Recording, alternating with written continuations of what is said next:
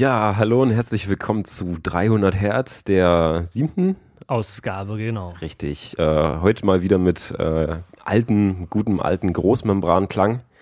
Denn wir sitzen mal wieder persönlich zusammen, ohne Skype-Mist und können quatschen. Genau. Der Huckel ist mal wieder nach Leipzig gekommen. Noch Leipzig. Und Jetzt sitzen wir wieder in meinem kleinen Kämmerlein zwischen Verstärkern und Gitarren und haben keinen Platz und äh, labern mal ins Internet rein. Wie wir den Mitbewohnerinnen erklärt ha zu erklären versucht haben, was wir jetzt gleich tun. Ähm, ja, jetzt hast du mal die Ansage gemacht. Ja. Auch ein neues äh, Feature. Ähm, Das liegt nämlich daran, weil Huckel sonst immer aufnimmt und Intro einspielt und ich keinen Plan habe, wann es losgeht. perfekt. Ja, ähm, genau. Irgendwie das ist jetzt diesmal nicht so viel Zeit vergangen.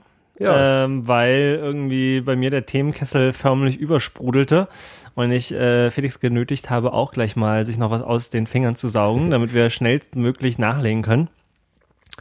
Ähm, zum einen, also Feedback gab es diesmal von der letzten Folge zwar auch, aber nicht so viel, aber, aber schönes Feedback. aber schönes Feedback. Zum einen hat sich nämlich der Start Music Store gemeldet, beziehungsweise der Geschäftsführer und hat äh, sich bedankt und hat ja dir quasi ein Kompliment ausgesprochen, weil du ähm, laut seiner Auffassung sozusagen äh, das Konzept von Start Music gut verstanden hast und wiedergegeben hast. Also Ja. er fühlte sich da gut äh, interpretiert oder gut ich verstanden. habe seine Firmenphilosophie gut vertreten. Genau. Ähm, also äh, insofern auch nochmal danke fürs Zuhören, weil es freut uns natürlich sehr. Ja. Ähm, ich habe äh, letztens im Teeladen in Schöneberg war ich auch wieder. Den Teeladen, den muss ich auch noch gleich erwähnen oder nachher am Ende erinnere mich mal dran. Ich habe es ihm versprochen. Dann Äh. erwähnen doch jetzt gleich. Ja, der heißt T T T oder irgendwie sowas in Aha. der Goldstraße 2 in Schöneberg ist der, glaube ich. Warte mal, jetzt muss ich googeln, verdammt. Ähm, T, also der heißt T T und T H E.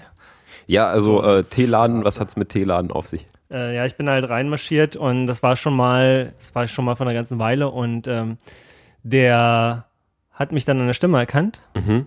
Und das ist ja immer so ein bisschen weird, wenn das passiert. Ja. Ich weiß nicht, ist dir das schon mal passiert? Nee, noch nicht. Okay, kommt bestimmt noch. Nee. Ach, Ähm, nicht bei sieben Folgen. Naja, doch, der, weil der hörte jetzt nämlich zum Beispiel auch den 300 Hertz Podcast. Jetzt bin ich halt irgendwie Ach, letzte der ist Woche. über Freakshow rangekommen, oder wie? Ja, ich glaube, ja. Ja. Genau. Und ähm, ja, das ist super netter Teeladen, super Sortiment und ähm, ich pack die Adresse dann einfach in die Shownotes, falls ihr mal in Berlin seid und einen netten äh, Podcast-kompatiblen Teeladen sucht, äh, könnt ihr dann zu den Herrschaften gehen. Und äh, ja, das war auf jeden Fall, der hat sich auch äh, über den Podcast gefreut, weil er wohl selber auch Gitarre spielt. Also ich habe jetzt schon echt äh, auch einige Leute im echten Leben sozusagen getroffen, die tatsächlich diesen Podcast hören und sogar gut finden. Ja, cool. Also, ähm, ich hatte gestern auch noch so ein Erlebnis. Ähm, wir haben mit der Band gespielt und ich mache halt vom Soundtrack meinen Verstärker an, spiele mich so ein bisschen warm und spiele so das 300 Hertz Intro und irgendwo von hinten aus dem Technikteam ruft es auch 300 Hertz, oder? Ich so, ja, geil.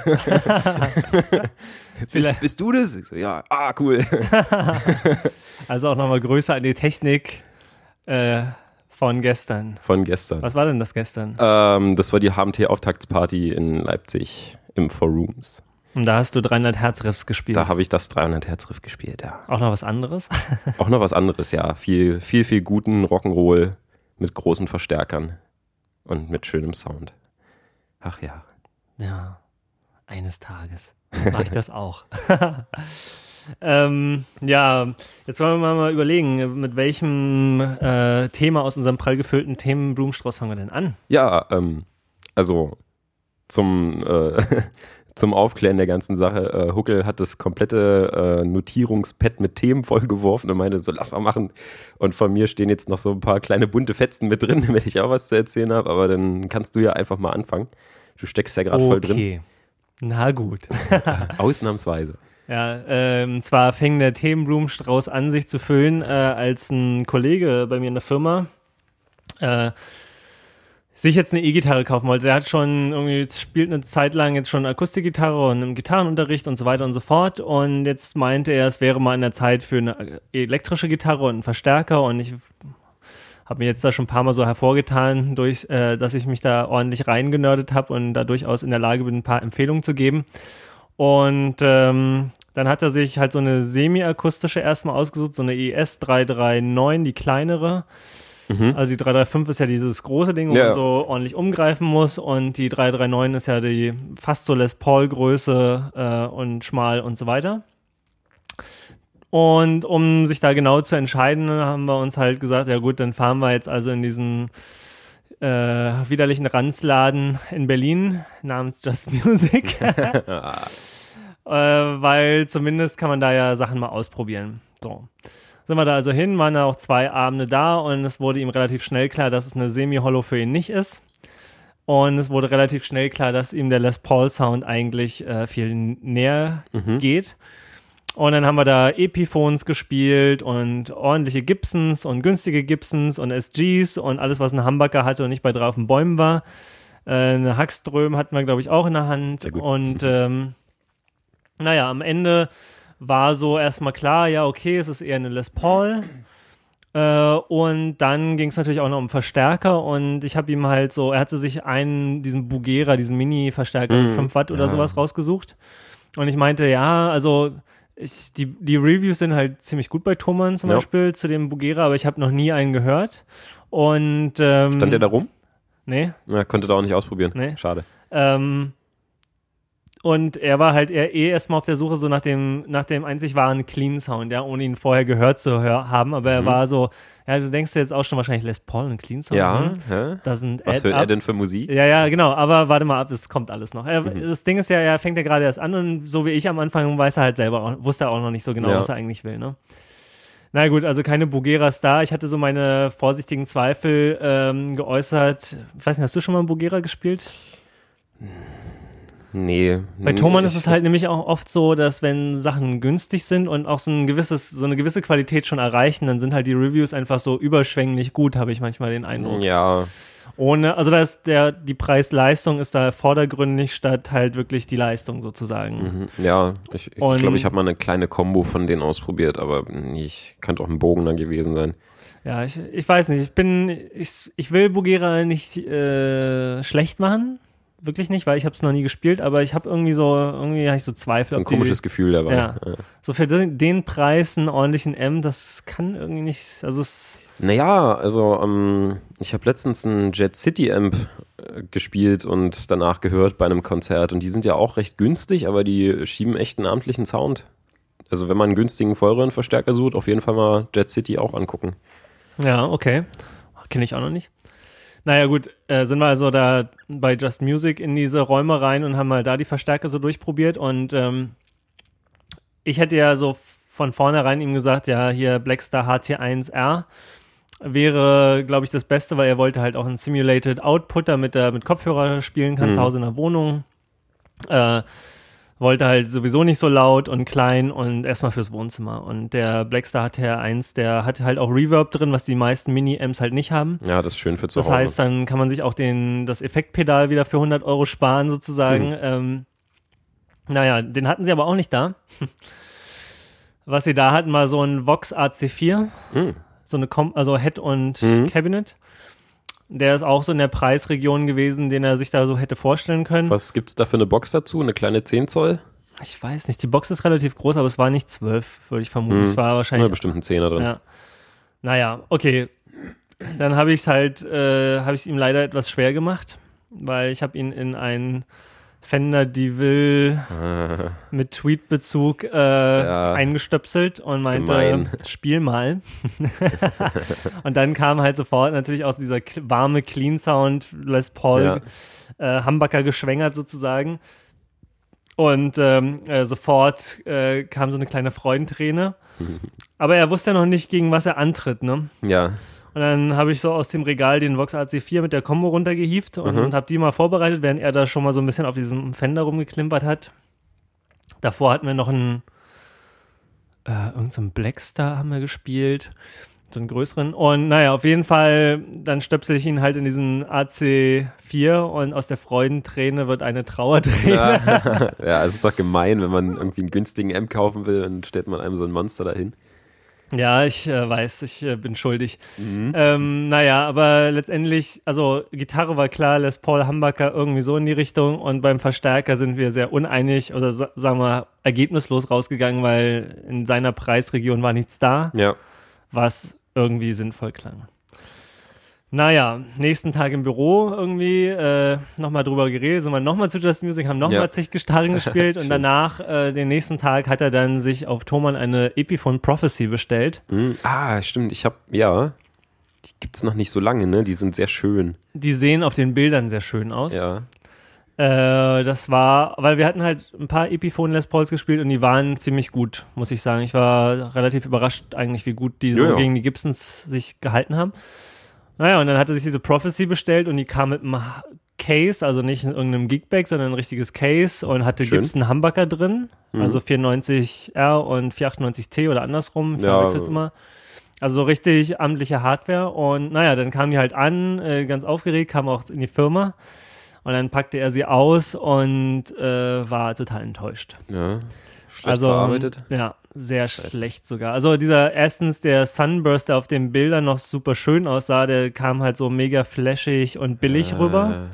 Also wie wirklich komplett aufgemalt Ja. und keine Holzma oder was auch immer. Ne? Das Schon sah halt so Folie drauf oder sowas. sehr künstlich aus. Ähm, äh, und dann zum Beispiel die, die Potis, also die Knöpfe, die Tonknöpfe, die haben geeiert. Äh, Äh, dann überall, also das, äh, das sind so die schon schlimmere Sachen. Dann, dass hier und da mal die Farbe so ein bisschen übergepinselt ist. Ja. Ne? Okay, für den Preis kann man noch drüber hinwegsehen, aber es war doch auch an vielen Stellen so über die Binding-Simulation rüber Ja, oder am Hals ah. rüber gekleckert. So als wenn der Praktikant da halt mal, ne? Weiß schon. Das ist ja echt nicht schön. Also Und, äh, so günstig sind sie ja nur auch nicht, dass sie sich da solchen Schnitzer leisten können. Und was ich halt auch noch äh, richtig schlecht fand, war halt so die Buntstäbchen. Die waren nämlich alle so, weißt du, so rau. So, Ja. äh, wenn du da so ein Band dran gemacht hast, dann Bleibt hat das Seite richtig so, ja, bleiben die da so fast kleben Nee. dran. Und ähm, dann haben wir die halt, dann meinte er, okay, bevor ich die jetzt sofort zurückschicke, ich komme mal bei dir zu Hause vorbei, spielen wir es nochmal am Fender und so und Ja. dann kann ich mal mit deiner Gitarre spielen und nochmal so vergleichen. Dann meine, äh, ich habe dann, genau, er hat seinen kleinen HT1R mitgebracht. Mhm. Äh, ich habe ja noch den Orange Micro Terror und den Fender. Und dann haben wir alle Gitarren, die wir da so da hatten, an allen Verstärkern gespielt. ja. Äh, das Fazit war, alle Gitarren klingen am besten am Fender. ähm, und das Fazit war auch, die Epiphone, die spielt sich überraschenderweise gar nicht mal so schlecht für diese komischen Mhm. Buntstäbchen-Geschichten und auch so der, der hintere, der Bridge-Pickup, der, der fiel so hinten so ab, also der war schräg drin, schräg nach hinten so Ja. gekippt. Und total merkwürdig alles. Ähm, also dafür hat sie sich noch vergleichsweise gut gespielt, aber äh, hat zum Beispiel gegen die Telecaster von mir und ein anderer Kumpel hat noch eine Ibanez mitgebracht, total abgestunken Mhm. halt. Und Schade. dann, dann, ja, also muss man sagen, das Geld, was sie dann sozusagen fürs Hardcase und die Gibson-Pickups sozusagen Ja. verwendet haben, das hat dann an anderer Stelle scheinbar gefehlt. Das ist ärgerlich. Ja. Naja, und jetzt äh, war halt die Frage, ja scheiße, was, was kaufe ich jetzt? Kaufe ich, lege ich noch einen Huni drauf, kaufe mir, da gibt es ein Kaufst du Studio Gibson, ja. oder was geht noch? Und ähm, dann habe ich ihn, dann fiel mir irgendwie so ein, weil ich gerade wieder so in Endertons Videos geguckt habe, ja Moment, es gibt ja noch so die Chapman-Guitars. Mhm. Und als ich da in Brighton war, ähm, habe ich die ja auch mal in der Hand gehabt. Und als ich beim äh, Rob Chapman zu Hause war, hatte ich die ja auch Mhm. in der Hand, also bei, im Enderton Store und beim Rob.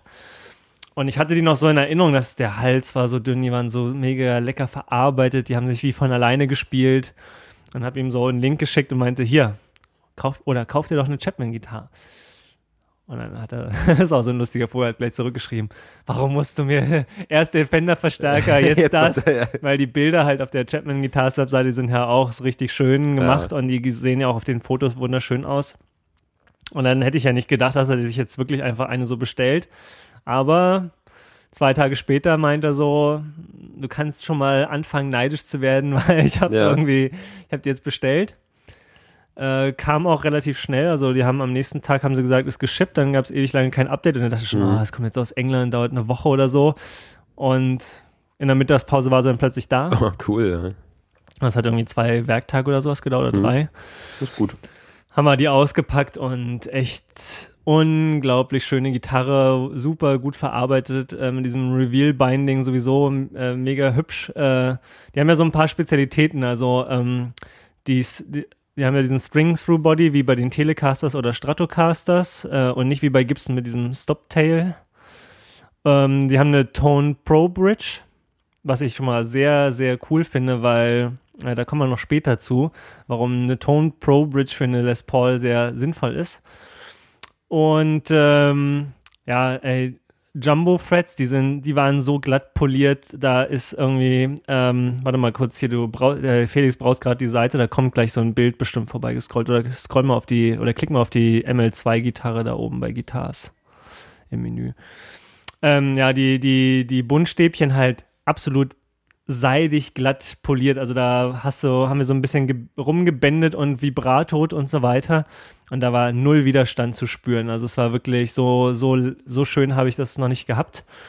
Und ähm, das, äh, das Holz vom Fretboard, ich weiß nicht, ich glaube, das Rosewood sogar, das ist halt auch poliert und fühlt sich halt auch seidig glatt an. Also einfach mega, mega gut verarbeitet. Der Hals, oh, der Hals ist auch super geil, weil die Gitarre ist ja lackiert und üblicherweise ist ja dann auch der Hals lackiert.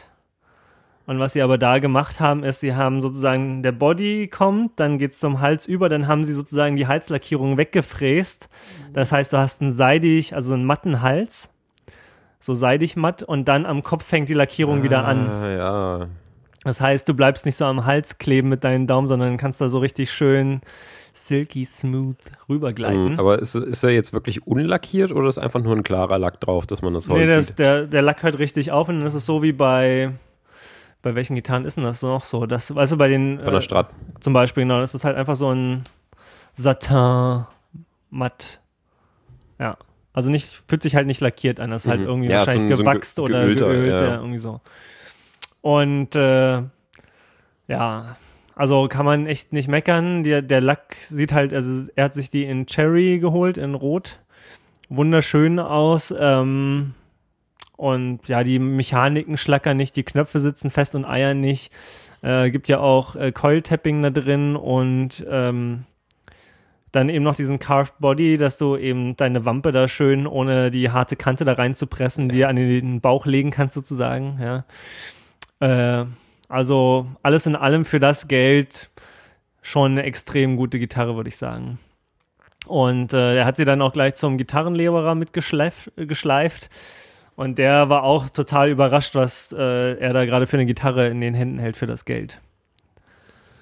Ähm, kleiner Tipp für Start Music, ähm, weil die halt relativ günstig sind, die Gitarren. Der, der Rob Chapman, der sucht gerade nach Retailern in der ganzen Welt, weil bisher gibt's nur die bei gibt's die nur bei Anderton, Andertons in äh, England und er sucht gerade nach Exklusivpartnern in anderen Ländern. Also vielleicht oh, das sind würde das ja, sich gut anbieten. Vielleicht ist das ja was für Start Music, weil dann würde ich bei euch auch direkt so eine Chapman-Gitarre bestellen.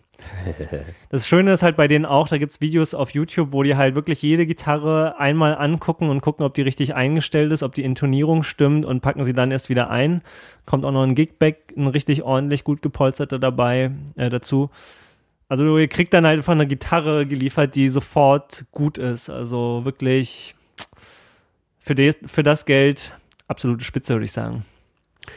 Schöne Sache. Also ich gucke hier gerade auf der Website so ein bisschen durch, was da von den Chapman Guitars noch so alles gibt. Also das sieht schon nach, nach eigentlich hochpreisig aus. Ja. Jetzt alle- allein vom Look her erstmal. Jetzt können wir ja nicht beurteilen, wie toll die klingen oder sich spielen lassen. Ja. Ja, wir Aber- wollen. Ich, ich würde auf jeden Fall mal demnächst auch nochmal so ein bisschen die, vielleicht so ein bisschen Video aufnehmen, damit es mal für die Leute. Ja, schön. Aber es gibt halt auch ganz viele YouTube-Videos dazu von denen. Leider spielen die halt immer so eher so Heavy Riffs und Ja. wenig clean und ich bin ja immer so ein Clean-Freund und will erstmal gucken, wie es clean klingt. Äh, deswegen werde ich die mal an den Fender stöpseln und gucken, was da so geht. So, äh, was ist jetzt eine, eine Tone Pro? Ähm, ja, eine Tone Pro Bridge, also da, da, da ist noch, das müssen wir noch ein bisschen schieben, das Thema gleich. Ähm, ich mach mal noch kurz diese, äh, diese Beratungssession zu Ende, Ja, genau, ja. äh, denn das Verstärkerthema war ja auch noch da. Also die Chapman-Gitarre, die behält er jetzt sofort äh, verliebt sozusagen. Das ist, äh, hat sofort geklickt. Ähm, beim Verstärker, der HTR HT1R, der ist halt, also er hat sich die Combo geholt und mit einem 8 Zoll Speaker kann man halt sagen, das klingt halt wie ja ein ach, so ist zu wenig. 8 Zoll ist zu wenig. Ich meine, klar, wenn man zu Hause spielen will und sensible Nachbarn hat, dann reicht auch 8 Zoll, weil man wird es eh nie sinnvoll laut machen. Aber ich finde halt, also wenn man, ich weiß, als Anfänger denkt man irgendwie, warum soll ich mir ein Head kaufen und eine extra Box und das ist doch Overkill und bla bla bla. Aber so für die Spielfreude, ich sag's euch, wir haben nämlich äh, den, den, den Combo dann einfach an mein offenes, selbstgebautes Cabinet gesteckt. Ganz anders. Und es sofort klingt halt der Raum, sofort du hast so Bass, da. du hast halt so tiefe Frequenzen und es klingt nicht wie aus der Blechdose. Und es macht einfach gleich deutlich mehr Spaß. Ähm, abgesehen davon ist, glaube ich, wirklich der HTR1 oder HTR1R äh, einer der besten Einsteiger-Röhrenverstärker, die man gerade kriegen mhm. kann. Erstens, der Clean Sound ist ziemlich gut. Äh, vielleicht mache ich davon auch mal bei Gelegenheit noch eine Aufnahme von seiner Combo. Ja. Ähm, der, ja, die, die Zerre klingt halt richtig geil, weil mit einem Watt man dann eben Röhrenzerrungen äh, erzielen kann und die klingt halt, äh, ich mit so meinem. wie sie soll. Ja, wahrscheinlich dadurch, ich würde mal annehmen, dass das so Marshall-esque ist, weil es ja eben auch Ex-Marshall-Leute sind, die da Blackstar gegründet ja, haben. Ja, auf jeden Fall. Und es klingt schon echt fett. Und es also hat Laune gemacht, da so ein bisschen drauf rumzujammen mhm. mit der großen Box dann. Und der Kopfhörerausgang, der ist auch überraschend gut. Also ich habe ja noch nicht, ich habe glaube ich noch nie einen Verstärker gespielt mit so einem Simulated Kopfhörerausgang, aber die ohne Simulated Ausgang. Das ist nicht auszuhalten. Das kannst du nicht ertragen. Es ist wirklich grottig. Also wenn ihr euch ein Probe-Amp kauft oder ein Zuhause-Amp und ihr wollt Kopfhörer spielen, achtet unbedingt auf diesen Simulated Speaker Out. Anderweitig habt ihr keinen Spaß damit. Und der klang halt wirklich ziemlich gut. Also klar, Box ist immer noch besser, die große gewesen, aber äh, so kann man, da konnte man es schon echt lange aushalten. Und was ich eben auch nochmal allen äh, Anfängern, die sich einen ersten M kaufen wollen, äh, empfehlen würde, kauft euch einen M mit Reverb drin. Das haben halt die wenigsten kleinen M's. Der HT1R hat's, das R steht dafür, den gibt's auch ohne Reverb, ähm, weil dann spart ihr einfach, wie gesagt, 100 Euro nochmal für ein extra Reverb-Pedal und mit Reverb klingt's einfach toller. Ja, also man, man spielt halt anders, wenn da noch so ein, so ein Reverb-Fähnchen hinten mit dranhängt. ja, ich weiß jetzt nicht, wie ich es beschreiben soll, aber ah, man, man, man ist immer so wie in seinem Kopf gefangen, wenn man in so einem Raum sitzt und dann kommt einfach nichts weiter. Wenn man so einen natürlichen Hall hat, ist es ja ganz schön, aber den hat man halt zu Hause meistens nicht. Ja. Und das ist dann blöd. Ja, und äh, es macht einfach, irgendwie macht es so lebendiger. Sonst klingt ja. halt, also ohne den Reverb klang der halt auch echt furztrocken, der Amp. Also so richtig mega dröge. Mhm. Ähm, und mit Reverb war es dann so richtig gleich so Plätscher, Plätscher, ach ja, hier, dim, dim, dim, dim. Ja, ja. Da spielt es sich dann auch gleich wieder von alleine. Genau. Witzige Nebengeschichte ist noch, dadurch, dass er Akustikgitarre gespielt hat, der kann ja noch jetzt nicht so richtig auf der E-Gitarre tolle Sachen spielen. Mhm. Und dann haben äh, der andere Typ und ich haben dann halt immer mal so ein bisschen auf irgendeinen Blues Jam Track rumgesolot quasi. Ähm, und er hat dann immer so geguckt und so, ja, ja, naja, irgendwann schaffe ich das auch. Ich meine, du, das ist alles ganz einfach. Es gibt da diese Pentatonik und von der hat er halt vorher noch nichts gehört. Mhm. Und dann haben wir ihm so ein bisschen Pentatonik gezeigt und meinten so, ja, wenn das dein Klassik-Gitarrenlehrer da rausfindet, dass wir dir die satanistische ja. Tonleiter Böse. gezeigt haben. Ja. Und dann irgendwie haben wir ihn, habe ich mit der Loopstation bei mir irgendwie einfach einen A-Akkord spielen lassen und dann darüber so die Pentatonik so ganz langsam hoch und runter und so, ah, so Augen öffnen, ah, ja, das machen alle anderen auch so. Das ist kein Hexenwerk. Nee. Wir wissen nicht mal, meinte ich auch so zu ihm, wir wissen die Noten nicht, wir wissen gar nichts, wir wissen Ach, nur dieses egal. Pattern und es geht. Klingt. Da hat er auch gleich irgendwie gedacht, was? Krass. hat sich voll gelohnt für ihn, den Besuch da. Ja, siehst du. Ja, ähm, gibt es noch was zu dieser Beratungsrunde äh, zu sagen?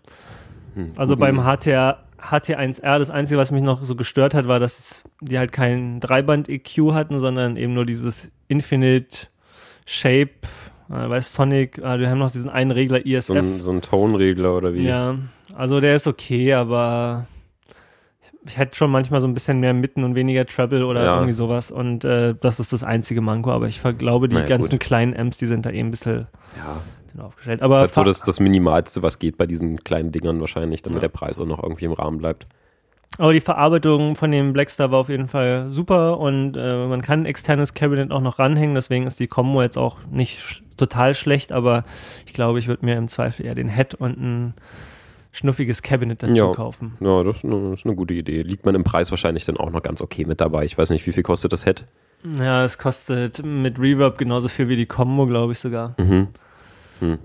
Ja, äh, und okay. so ein Cabinet kostet halt dann auch nochmal so 100, 200 Euro, ne? also es ist schon teurer, aber Dann kann man sich ja doch erstmal die Combo kaufen und wenn man dann ein bisschen drinsteckt, noch die, die Box dazu. also das soll man auf jeden Fall nicht unterschätzen, was so eine 12, äh, 12 Zoll Box dann nochmal für einen krassen Unterschied macht. Vor Ja. allen Dingen offenes Cabinet. Ich bin ein großer Verfechter des offenen Speaker Cabinets. Das macht einfach nochmal so einen, also ja, macht so einen schönen satten Klang. Was ist denn für eine Party bei dir? äh, weiß nicht, in der Küche ist gerade irgendwie was los. Ob man das wohl in der Aufnahme hört? äh, naja, was soll's. Ja, also wenn. Nicht wundern, das sind äh, Felix Mitbewohner, falls ihr das überhaupt hört. Aber ich glaube, so sensibel sind die Mikrofone dann vielleicht doch nicht. Nee, ja, ach und wenn nicht, ist halt, ist halt so. Ist noch lebendiger. So professionell sind wir hier nur auch nicht. Oder tun zumindest so. Ja. Ähm, ja, Fazit war auf jeden Fall, ja, kann, ich kann es ja nochmal zusammenfassen. Also aller Gitarren besser am Fender. Meine billige Les Paul-Kopie war die schlechteste Gitarre. Hm. Also ich dachte ja, die hält sich ganz gut mit den Gibson-Pickups, aber die klingt total scheiße Das ist halt trotzdem anderen. Pressspanholz, oder? Ja, da kommen wir auch noch zu, zu dem Holzthema, aber ähm, nee, ich glaube, da ist eher die Elektronik noch alles ein bisschen matsch. Okay. Ähm, dann hat man Wa- Warp-Pedal da, so ein Hm. Crybaby, äh, hat der eine mitgebracht zum Ausprobieren, weil er es auch gerade erst äh, ausgeliehen bekommen hatte und das Fazit dazu war, macht auf jeden Fall Laune und man kichert sich einen erstmal kaputt, weil man da so ein bisschen dran rumspielt und Ja. äh, wow, Sounds die ganze Zeit von sich geben will. Ähm, das war auf jeden Fall auch ganz witzig. Ähm, genau, Loop Station war auch der absolute Brüller an dem Abend, weil er, also der hat, der saß halt auch da so. Ich meinte, hier spiel mal A-Akkord, hab so für ihn aufs Pedal getreten, dann loopte dieser A-Akkord mit so einem Drumbeat und er hat darüber so langsam mit dem Drumbeat die Pentatonik üben können und meinte, alles klar, was kostet so eine Loop Ja, Station? ja, ist ein schönes Üben, ne? das macht einfach so viel aus. Ich meine, ich habe es, glaube ich, schon 23 Mal gesagt, äh, auch in diesem Podcast vielleicht. Ähm, Loopstation, kauft euch eine Loopstation, wenn ihr anfangt. Oder auch so, das macht einfach so viel Bock zu spielen damit. Mhm. Ja, und wie gesagt, Epiphone geht nach Hause, Chapman kriegt einen Schrein. Okay. Schön. Also, ähm, Ich kaufe mir auch eine. 300 Hertz App approved Einsteiger-Set, also eine Chapman-Gitarre, ein Blackstar-Verstärker und ja, was brauchen wir noch? Das war's Das schon. war's schon. Ja. Gute ja, Sache. ich meine, Chapman, ich weiß nicht, was die günstigste kostet. Ich glaube, die fangen auch so bei 300 Pfund an, aber es sind dann auch schon mal 400 Euro in dem Dreh. Ja, es, es ist aber noch okay zum Anfang. Das ist jetzt noch nicht so viel Geld, dass man jetzt unbedingt dranbleiben muss. Es ist jetzt aber auch keine, keine schlechte Gitarre, wo man jetzt irgendwie nach zwei Jahren gleich eine neue braucht. Ja, das ist auf jeden Fall eine, eher eine sehr gute, die von man der hat man halt dann lange was. Ich würde behaupten, wenn ich mir so eine Chapman-Gitarre kaufe, die behalte ich einfach für immer. Ja klar, warum auch nicht? Ist so ein Die- gutes die ist- Instrument. Die sieht einfach so schick aus auch. Ich werde halt auch meine, meine 150 Euro Billo-Strat, mit der ich angefangen habe, wahrscheinlich für immer behalten, weil jetzt ist halt einfach so die Gitarre. Ja, Und wenn man dann gleich von Anfang an was Gutes hat, dann ist man auch perfekt damit beraten. absolut. Es macht halt einfach mehr Spaß und dann ist die Chance, dass man dranbleibt, auch viel Ja, die größer. Motivation ist halt auch einfach dann da, wenn man hat sich irgendwie mit dem Kauf beschäftigt und man weiß, es hat sich dann auch gelohnt. Man hat was Geiles, gerade wenn man noch irgendwie Kumpels an der Hand hat, die sich da so ein bisschen besser mit auskennen. ist es schon ganz okay, dass man sich nicht vom Verkäufer verarschen lässt. ja. 300 Hertz approved. Wir sollten Aufkleber machen. Mhm. Die kleben wir dann äh, nicht auf den Just Music. genau. Ey, das, das bei, also einmal noch kurz zu Just Music, ne? Wir waren da zwei Abende. Insgesamt vielleicht, ja, lass es dreieinhalb Stunden gewesen sein, die wir uns da rumgetrieben haben. Wir haben 10, 20 Gitarren vielleicht so insgesamt ausprobiert. Wir haben die ganze Zeit in diesen Verstärkerräumen gesessen. Äh, tipp mal, wie oft jemand vorbeikam, um Hilfe anzubieten, um uns zu beraten, um einfach mal zu gucken, ob er irgendwie was tun Mhm. kann für uns. Wahrscheinlich genauso oft, wie wenn du im Baumarkt stehst und da Hilfe erwartest. Ja, genau, nullmal. Ja, ja, ja. Nullmal in drei Stunden und die sehen, ich meine, wir haben auch nicht die billigen Gitarren nur genommen, ja, wir haben schon auch mal so eine richtig ordentliche teure Gibson einfach Da denken Regal. sie sich dann auch, die kommen bestimmt zurecht, wenn die schon die guten Gitarren sich hier raussuchen können. Nee, Also, nee, nicht ja, wahr. ich meine, ist ja auch okay. Also, ich meine, ich fand es ja okay, dass sie nicht gestört haben einerseits, weil dann konnten wir halt einfach machen, was wir wollten. Aber irgendwie dachte ich mir auch so, meine, das ist ein Laden, die, die wollen einfach nichts verkaufen. Die kommen nicht und so, kann ich euch helfen, kann ich euch irgendwie beraten? So, manchmal haben die ja, würde man erwarten, so fachkundiges Personal, vielleicht noch einen coolen Tipp oder so. Ja, Nischt, nischt, Ach, nischt. Mann, ey.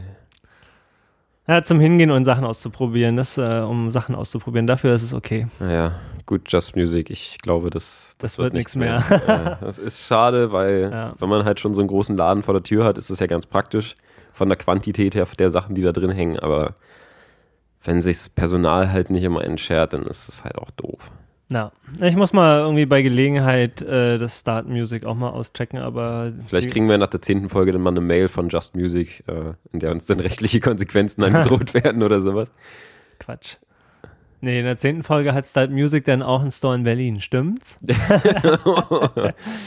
äh, Start ja, Music meinst du? Start Music, sorry, was hast du gesagt? Just Music, Verdammt. die sind schon da. Ja, Ja, nee, Start stimmt, es Music. gibt kein Start Music in Berlin. Ja, das prangern wir mal ganz vorsichtig, aber mit einem Lächeln auf den Lippen an. Genau.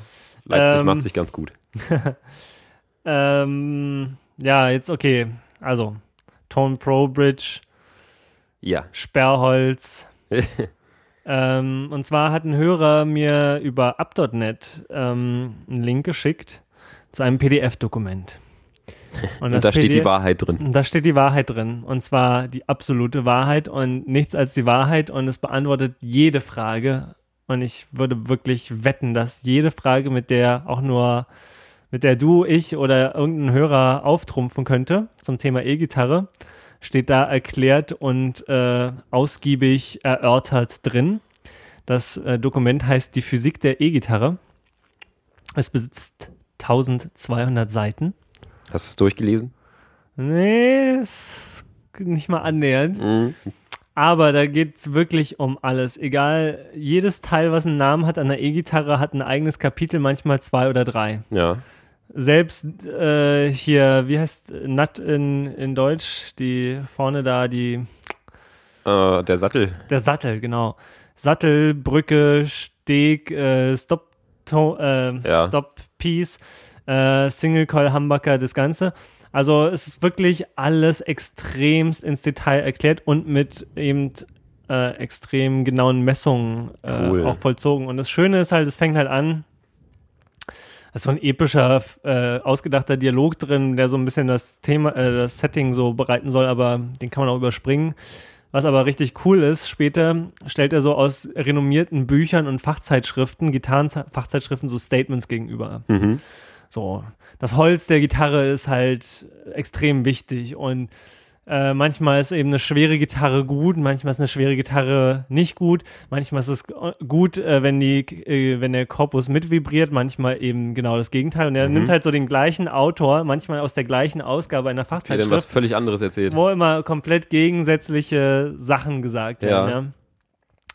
Und das, ich meine, das beschäftigt uns ja auch. Es gibt ja auch immer so die Frage, ja, spielt jetzt Holz eine Rolle? Wir haben ja auch schon drüber geredet, ja, ob jetzt so eine teure Les Paul mit äh, den tollen Hölzern deswegen besser klingt oder was das jetzt eigentlich genau ausmacht. Und auch zum Thema Holz gibt es da endlos viele Zitate, immer genau in beide Richtungen. Mhm. Und, und es sind halt auch Leute mit berufenen Mündern, sagen wir mal, ja. Also selbsternannte Experten, aber auch äh, ja, Buchautoren, was auch immer. Richtig viel. Und er nimmt das halt so nach und nach auseinander und beschäftigt sich jetzt mit allen Teilen aus diesen Gitarren und ähm, was die für einen Einfluss auf den Sound haben. Zum Beispiel gibt es halt so Gitarrenexperten, die nehmen eine E-Gitarre und spielen die erstmal unverstärkt an und hören sich so den Klang an von dieser Gitarre und schließen dann äh, auf den Gesamt, auf die Qualität des äh, auch verstärkten Sounds. Mhm.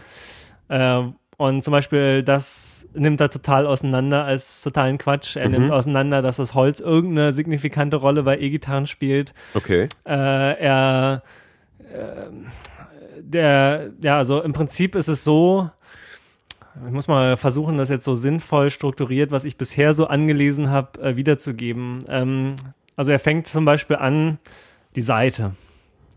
Und sie schwingt, ja, und, äh, und wie sie schwingt und welche unterschiedlichsten Wellenarten da sich erstmal ausbreiten und hat dann so richtig physikalische Zeichnungen und Messungen wie das Plektrum, je nachdem, wie du es hältst, Mhm.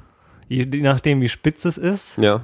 In welchem Winkel du anschlägst, mit welcher Härte, wie die Auslenkung der Seite ist, die Transversalwellen, die was auch immer für Wellen, wie die Reflexionspunkte an Sattel und Brücke sind, je Ja. nachdem, wo man anschlägt, wann die sich treffen, wann die sich auslöschen. Den ganzen Krempel erklärt er erstmal in epischer Breite. Ja, cool. Dann ähm, geht es halt darum, dass zum Beispiel äh, die Brücke bei einer Les Paul und ähm, auch bei Stratocaster und Telecaster, dass die halt total bescheuert konstruiert sind sozusagen eigentlich. Mhm. Oder sehr schlecht, zum Beispiel bei Gibson und bei Fender sind die halt einfach sehr schlecht äh, montiert und zum Beispiel bei manchen Gibson-Gitarren oder Epiphones, da sind ja immer so Satteln in dieser Tunomatic Bridge. Ja. Und wenn da keine Seiten drauf sind und du mit dem Finger drauf gehst, dann wackeln die ein bisschen. Mhm. Und das ist halt total schlecht. Ja. Und dann ähm, zeigt er halt so Diagramme und Messungen, wie die halt so wackeln und was die mit der Schwingung von der Seite machen. Ja. Und was das auf das Frequenzband für Auswirkungen hat. Mhm. Das heißt, ähm, erstmal wird sozusagen gesagt, okay, auf, angenommen, wir würden jetzt so eine Seite an so Metallstiften auf einer Steinplatte montieren, Mhm. wo keine Vibration, Absorption vonstatten geht, sondern wirklich nur die Seite selber schwingt. So würde die klingen. Dann irgendwie baut er halt immer neue Komponenten ein, wie zum Beispiel eben diese Brücken mit den Wackelsatteln oder diese kleinen Fässchen bei der Telecaster. Ja. Ähm, und was deren Mitschwingen und Vibrationen und Spiel sozusagen diesen Frequenzen schon mal einen Unterschied machen. Mhm. Dann geht es darum, ähm, was die Tonabnehmer für einen Einfluss haben und was die für eine Prägung auf die Frequenzen haben. Äh, dann geht es darum, was weiß ich, die Buntstäbchen. Oder das Prellen der Seiten an den Buntstäbchen, was das für Obertöne und Ja. Frequenzen hinzufügt auf die Grundschwingung der Seite und was das im hörbaren Bereich halt für Unterschiede macht sozusagen. Ähm, weil er meint halt auch so, ja, Prellen auf den Buntstäbchen ist halt, das fügt halt so einen gewissen Höhenglanz hinzu, Mhm. der halt auch durchaus erwünscht sein kann, Ja. bis zum gewissen Grad. Und er erklärt und er erklärt und er erklärt und es ist halt immer so, okay, das nimmt schon jetzt, macht schon relativ viel Einfluss. Und dann, was passiert, wenn du jetzt den Finger auf die Seite legst, um eine Note ein bisschen höher zu spielen? Und die Dämpfung von dem Finger auf dieser Seite sozusagen, was das mit dieser Schwingung macht und die Tonunterschiede dadurch, ja, geht immer weiter. Und äh, das hält er halt immer in den Vergleich mit den unterschiedlichen Hölzern und was die so machen Mhm. zu diesem E-Signal sozusagen. Zu diesem verstärkten E-Gitarrensignal. Und alles andere, was ich bisher so erwähnt habe, hat halt einen viel, viel, viel größeren Einfluss auf den Ton als dieses blöde Holz. Okay. Denn, das ist halt auch ganz geil so gemacht mit diesen Dialogen oder Zitaten. Es gibt halt immer so Experten, die meinen halt, ja, so, äh, leg mal deinen Finger an die Kopfplatte und schlag eine Seite an und es muss halt mit vibrieren da oben. Und wenn es da oben nicht Okay. schwingt, dann ist halt irgendwie blöd. Oder ähm, ja, wenn du die so hier am Körper hast und du so reinhaust und es vibriert alles mit und es resoniert und es ist total super und so weiter und so fort. Und ähm, dem stellt er halt so eine These erstmal gegenüber, wo er meint, ja, also wenn, wenn das so gut wäre, dass die Gitarre mit vibriert, dann müssten man ja Gitarren aus Gummi oder sowas bauen, ja. Ja. Habe ich ja noch nie gehört. Ähm, aber er stellt halt die These auf, dass je weniger die Gitarre vibriert, desto besser ist es für den Sustain. Mhm. Also die sollte halt nach Möglichkeit genau null vibrieren. Darum hat er eben auch auf so seine Messsachen auf Steinplatten montiert. Ja, das also man versucht ja auch eigentlich immer, das ist ja das, was auch so alle prägen, die auch meinen Ahnung zu haben, dass so nichts dran ist, was irgendwas absorbieren könnte Ja, oder was genau. mitwabbelt. Genau, also je weniger Deswegen das. gibt es ja Rollensättel und weiß ich nicht Ja, alles, so ganz abgefahrenes Zeug, damit halt so wenig wie möglich Schwingung damit entsteht und einfach nur die Seite wabbeln kann. Genau, und ähm, deswegen sind auch Semi-Hollow-Gitarren haben halt weniger Sustain, weil die Decke halt da ordentlich mitschwingt. Und dann gibt's halt auch eben aber so schöne Zitate aus diesen Guitarist-Magazines und so weiter. Und er hat dann zwei Zitate von Leo Fender und Les Paul, die der eine sagt halt irgendwie, The guitar must be as solid as the Rock of Gibraltar. Das war Fender. Ja, und ähm, der Les Paul, der hat halt auch so, irgend so einen Satz, wo er meint irgendwie, na, you want to build it as solid as possible und bla bla Ja. Dann nimmt er so diese ganzen Zitate so mit einem Wisch so wupp weg. und ähm, ja, halt es ist lauter so Sachen und das, das Ding ist halt, er erklärt erstmal, worum es geht. dann wird es halt extrem mathematisch, Diagramme, Spektrogramme. Ja. Er misst halt äh, die Seiten auf dem auf der Steinplatte mit so einem Laserabtaster und guckt sich die Schwingungen genau Ach, er an. hat es tatsächlich gemacht mit der Stein. Also Ich dachte, das war Ja, jetzt nee, die, nee, die. Metapher dafür, was Nee, man sich nee. Ach, wie krass ist das denn? Der hat das alles selber auch gemessen. also es ist wirklich eine wissenschaftliche Abhandlung. Boah, wie cool. Und ähm, ja, wie gesagt, und dann geht es halt eben ums Holz und ähm, hatte auch wieder so zig Zitate, wo die sich immer so gegenseitig widersprechen. So, ja, die Gitarre ist halt aus Esche und das hört man auch, dass sie jetzt nicht so, so eine Durchsetzungskraft hat, ne? Ja. Und dann irgendwie eine Ausgabe später testen sie irgendeine Fender-Gitarre, die halt aus Esche ist und dann steht dann so ein Fazit, ja, obwohl der Körper aus Esche ist, klingt er erstaunlich resonant und harmoniert und bla bla bla und immer ein bisschen dieses Hi-Fi-Esoterik-Gewäsch quasi. Und dann ähm, erzählt er halt von der Taylor Pallet Gitarre. Taylor Gitarren, das- die bauen halt so richtig, äh, so 2000 Euro teure Akustikgitarren, so Mhm. richtig gute halt. Ja. Und dem Gründer, dem ging das ganze Holzgelaber so auf den Sack und meinte, das ist nicht das Holz, was so teuer an der Gitarre ist, sondern das ist die Fertigung, also die Art und die Technik, Ja. mit der die gebaut wird. Und je besser die Technik ist, desto besser klingt die. Und hat zum Beweis halt eine Gitarre aus so Palettenholz gebaut, also aus Ja. so einer, weiß schon, Ja. also die Palette, die so unter euren Paketen so steckt oder so dieses super rohe, räudige Holz mit Nägeln drin und hat da draußen eine Serie Gitarren gebaut und die zu Musikshows gefahren und die kostet halt auch 2000 Euro, weil er eben meint, das Holz ist nicht das Teure, Ja. sondern die Technik und klang halt auch richtig gut und er hat die halt so richtig Oh, schön noch mit den Nagellöchern so, mit, also gucken noch so die Nagelköpfe mit rein. Ja. Also die sieht halt schon immer noch irgendwie cool aus und klingt auch cool und ähm, auch der Taylor meinte eben so, und der muss es halt eigentlich schon wissen, weil er eben teure Gitarren baut, meinte so, ja, das mit dem Holz, das ist alles eigentlich Quatsch so, ja. Und Das ist dann, ja, das ist dann wahrscheinlich auch immer so dieses Dingens, wenn halt Leute beim Gibson Custom Shop nachfragen, so, was macht ihr denn damit, dass das alles so geil klingt? Und die dann halt immer antworten, ja, wir bauen es halt zusammen. Und alle glauben es immer nicht und denken, da gibt es noch irgendein Geheimnis. Und das war es dann halt wahrscheinlich schon, dass sie sich echt dem, dem Bauprozess einfach viel, viel aufmerksamer widmen können. ja, also als so, so, genau, warte. Der, ja. der, der Rest in der Bude, also ich denke mal, das wird schon sein. Also ich werde mir das Teil jetzt auch nochmal durchlesen. Ich hatte jetzt keine Zeit da reinzugucken und dann meine kompletten Aussagen der letzten sechs Folgen nochmal über den Haufen werfen, weil es dann wahrscheinlich genau derselbe esoterische Quatsch ist, den, dem ich Ja. da auch verfallen bin, ist ja, ist ja klar. Also äh, Ich lerne ja immer gern was. so als Tipp, wie man das gut lesen kann. Wie gesagt, es kommt halt erstmal so die Intro, dann wird es halt mega mathematisch und am Schluss gibt es immer nochmal so ein Fazit so für die Normalsterblichen. Ja, die sind es dann wahrscheinlich. Und da so den Anfang und das Ende von jedem Kapitel kann man gut lesen. Das dazwischen ist halt wirklich nur für die Physiker.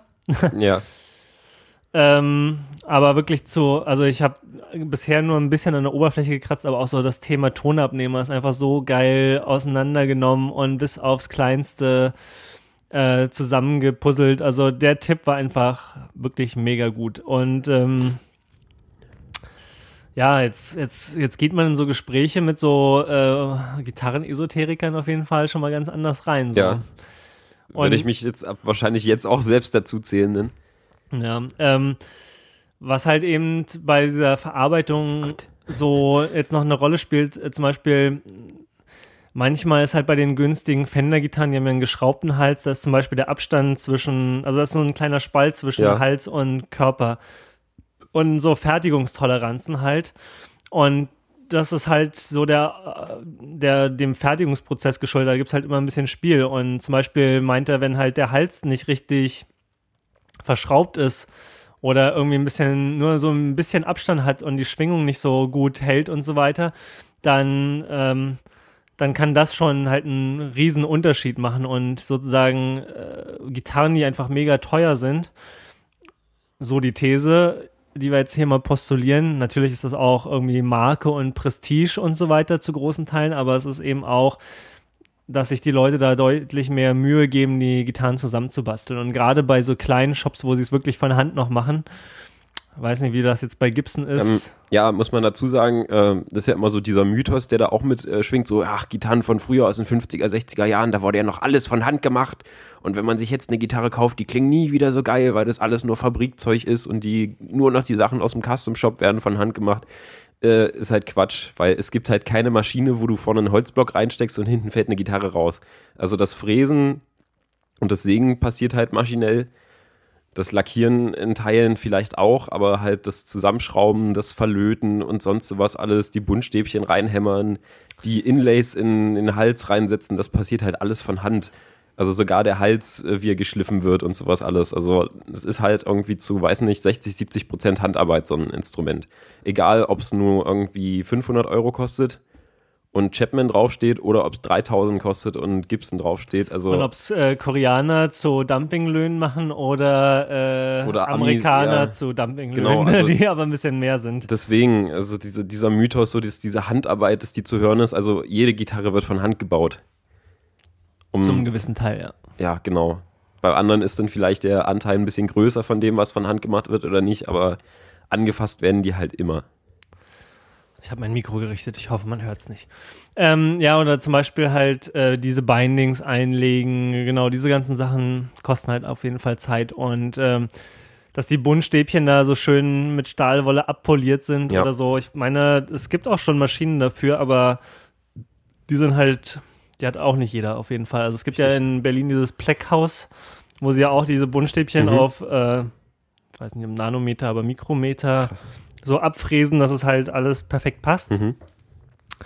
Und das kostet halt auch so seine 100, 200 Euro, wenn man das mal machen Ja. will.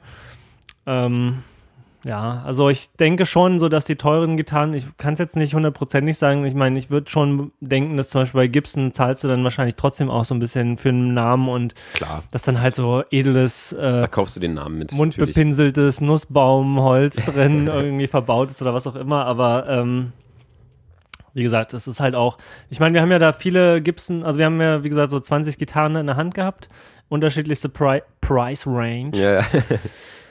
und die teuren Gibsons, da war halt auch wirklich, da hat einfach alles gesessen, also da war Da wackelt nichts. da wackelt nichts, da sind die schön aus. Bindings sauber, da ist der Lack sauber, da ist, ähm, die spielen sich also auch wirklich gut. Ich hätte nicht gedacht, dass man so den Unterschied auch merkt.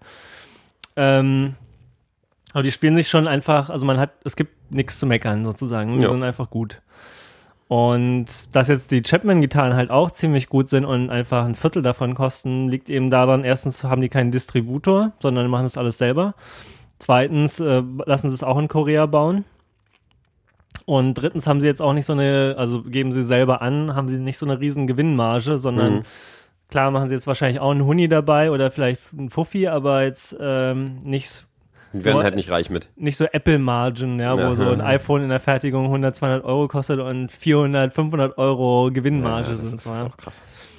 Ähm, ja, aber auf jeden Fall äh, könnt ihr, das ist das, dieses Physik der E-Gitarre ist auf jeden Fall ein guter Beleg dafür, dass es einfach auch günstige Gitarren gibt, die gut klingen und ähm, es gibt ja auch dieses legendäre Video da ähm, von den Endertons, wo sie die Telecasters so blindfolded, also Ja. mit Augen verbunden so gegeneinander testen und die Squire Classic Vibe irgendwie für die American Custom Shop Ja. gehalten wird, ähm, weil sie es halt einfach so vom Feeling her äh, gar nicht unterscheiden können. Da gibt es auch noch so ein schönes Video von den Enderton Jungs mit dem Sustain-Test. Kennst du das?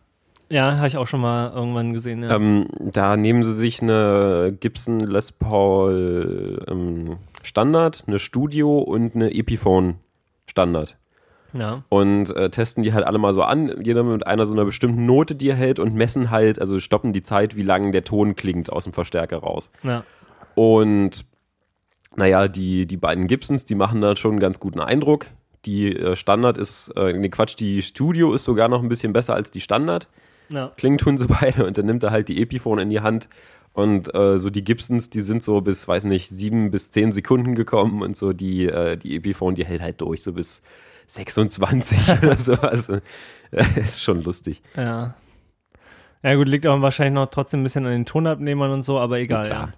Ähm, übrigens, genau, Tonabnehmer, die haben ja auch schließlich Magnete drin. Ähm, die beeinflussen halt auch die Seitenschwingung extrem. Mhm. Also das ist wirklich. Ähm, ah, genau, und jetzt kommen wir, jetzt schlagen wir die Brücke zur Brücke. Die Tunomatic Bridge von. Genau, also warte mal, bevor wir jetzt mit, Ja. den, mit den Teilen anfangen, kann man ja noch so zusammenfassend sagen, Holz macht jetzt nicht so viel Eindruck. genau. Verarbeitung, Ver Technik. Verarbeitung und äh, die Parts, die verbaut werden dann wahrscheinlich, was jetzt, wie wir jetzt auf die. Brücke kommen, welche Tonabnehmer, welche, weiß ich nicht, Elektronik gelöt. Äh, okay, also alles Quatsch gewesen, was ich da erzählt habe, wahrscheinlich. Ja, also Ähm. die, die, die, wir haben ja bei diesen 20 Gitarren oder was auch immer, man hat da halt schon extreme Unterschiede auch zwischen Les Paul-Modellen gehört. Ja.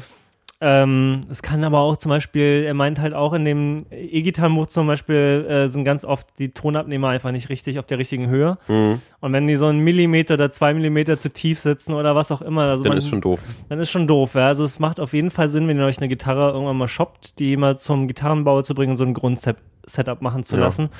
Seitenlage, Tonabnehmer, alles mal so auf Optimum Intonation, einstellen lassen. ja. Weil dann kommt erst so überhaupt das Maximum da rausgekitzelt. Ja, das kann man, kann man bei jeder Gitarre mal machen lassen. Ja. Ähm, ja, genau noch so zu diesem, zu diesem Text, äh, wo du jetzt gesagt hast, halt ähm, Brücken, sonst was macht halt einen Einfluss und wie du jetzt erzählt hast, hier bei der Telecaster zum Beispiel diese Fässchen da, die klingen Ja. halt so und so. Ähm, Verstehe ich das jetzt so, dass er meint, ähm, das ist alles Fehlkonstrukt, das kann man geiler machen?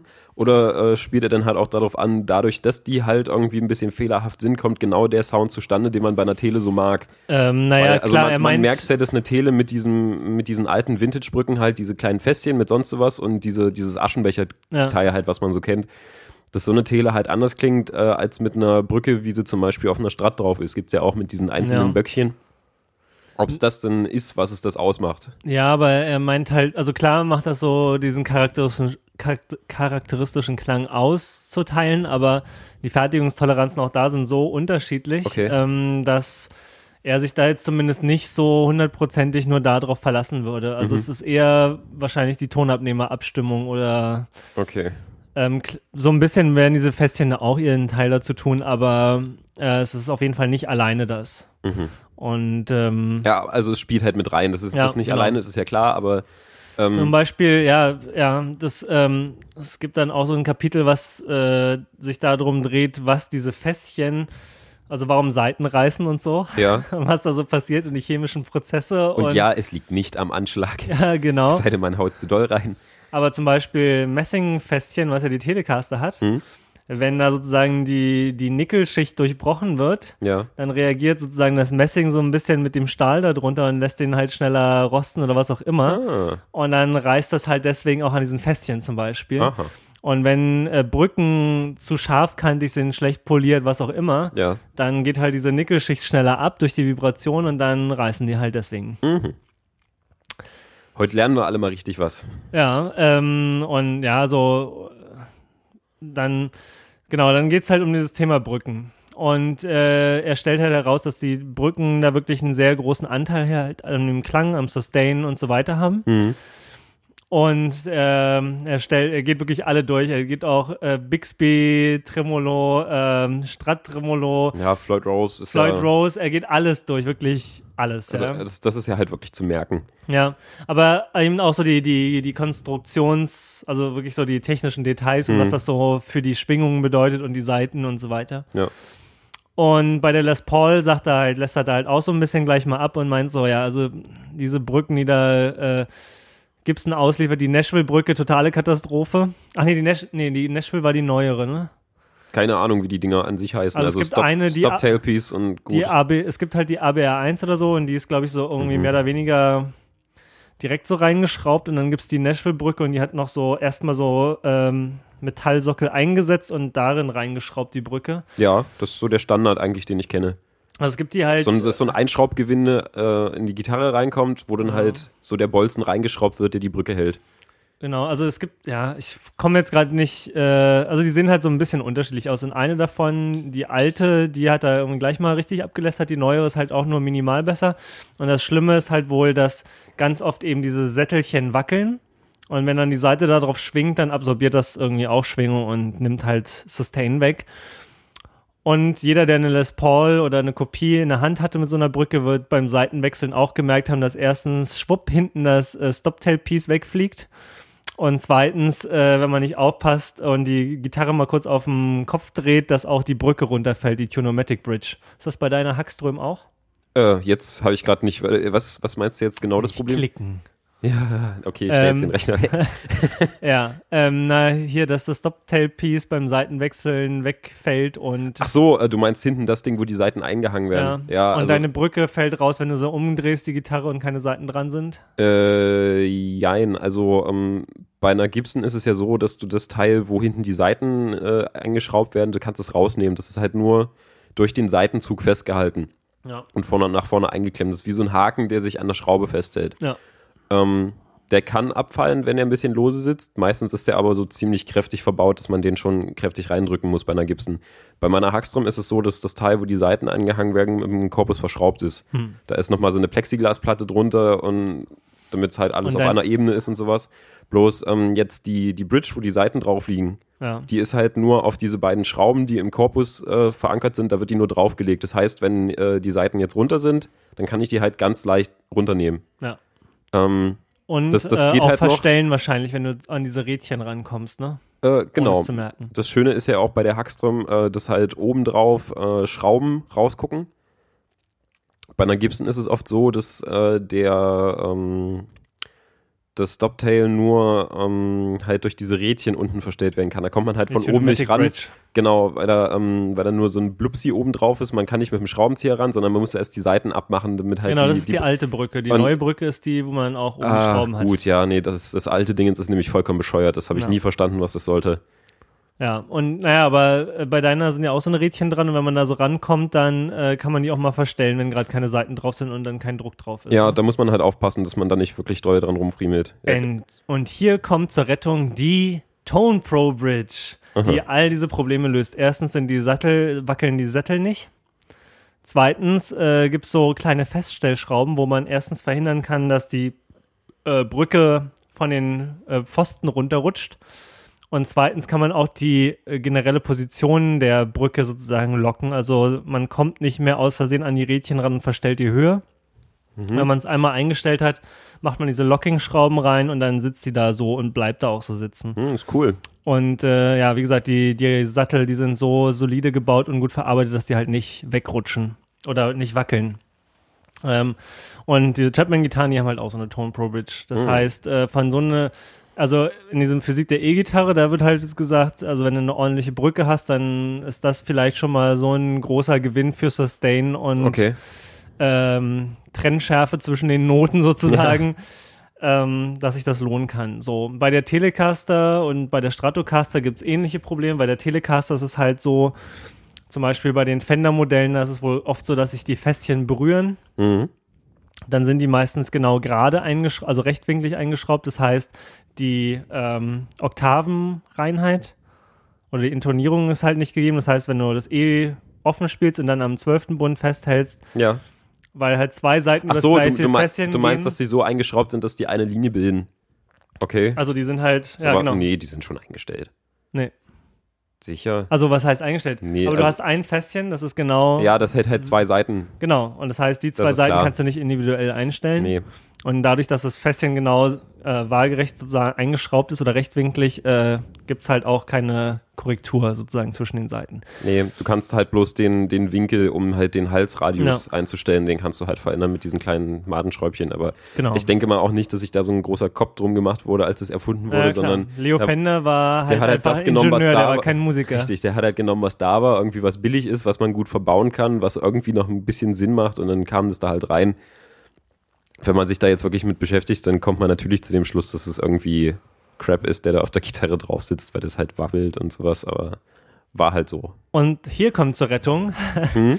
Also es gibt für Strats und Telecasters gibt's zwei Firmen, die da Abhilfe schaffen. Äh, das eine ist, äh, die finde ich sympathischer, die, zumindest von der Webseite her, Callahan Vintage Guitars and Parts. Mhm. Und was die tun, ist halt, äh, die verkaufen Sattel und Brücken. Erstens sind die Brücken, also diese Aschenbecher für die Telecaster, die sind halt aus dickerem Metall. Dann ist der Prozess, wie sie das so rausstanzen, äh, anders und sie benutzen auch anderen Stahl, weil sie meinen halt bei den Fender-Gitarren, das wird halt so irgendwie so äh, aus dem Stahl gepresst, dass sich da, ähm, dass sich der Stahl so ein bisschen wölbt und die, die Brücke oder der Aschenbecher nicht äh, hundertprozentig auf dem Korpus liegt. Was halt auch schon wieder so ein bisschen Absorption bringt. Und äh, die machen halt dickeren Stahl, anderes Verfahren. Und sie haben Sättel, entweder die schräg eingeschraubt werden, Ja. um sozusagen diese Oktavreinheit zu gewährleisten, oder sie haben Sättel, die zwar waagerecht eingeschraubt werden, aber oben so, ähm, ja, so abgewinkelte Kanten haben, so Mhm. ein bisschen versetzt, um eben das auch äh, die Oktavreinheit zu gewährleisten. Und ähm, das gibt's halt auch für die Stratocaster, gibt's eben auch, äh, um diese äh, Probleme, die Brückenprobleme da zu lösen, äh, gibt's da auch Ersatzteile. Und ich glaube, ich werde mir vielleicht sogar mal für meine Telecaster so eine Callahan Vintage Bridge, äh, wie auch immer, da mal gönnen und mal gucken, wie das so ist. Mach Aufnahmen. Ja, ich meine, ja, es wird jetzt auch nicht so ein wahnsinnig großer Unterschied sein, aber wenn du da Vielleicht so. Aber wenn du es halt dir so durchliest äh, in der Physik der E-Gitarre, denkst du ja, oh Gott, was ist das denn? Das ist ja auch wirklich total Hanebüchen. Na, vielleicht gucke ich mir dann auch mal so eine Tone Pro für meine, für meine Hackstrom an. Da Ja. muss auch bald mal irgendwie was Neues drauf, weil die langsam halt einfach durchgammelt. Die Brücke. Ja, ja, da geht halt so das Nickel langsam oben drauf ab und fängt irgendwie an, blind zu werden und Hm. gammelt jetzt halt an. Ist ja normal, wenn man halt Ja. viel spielt.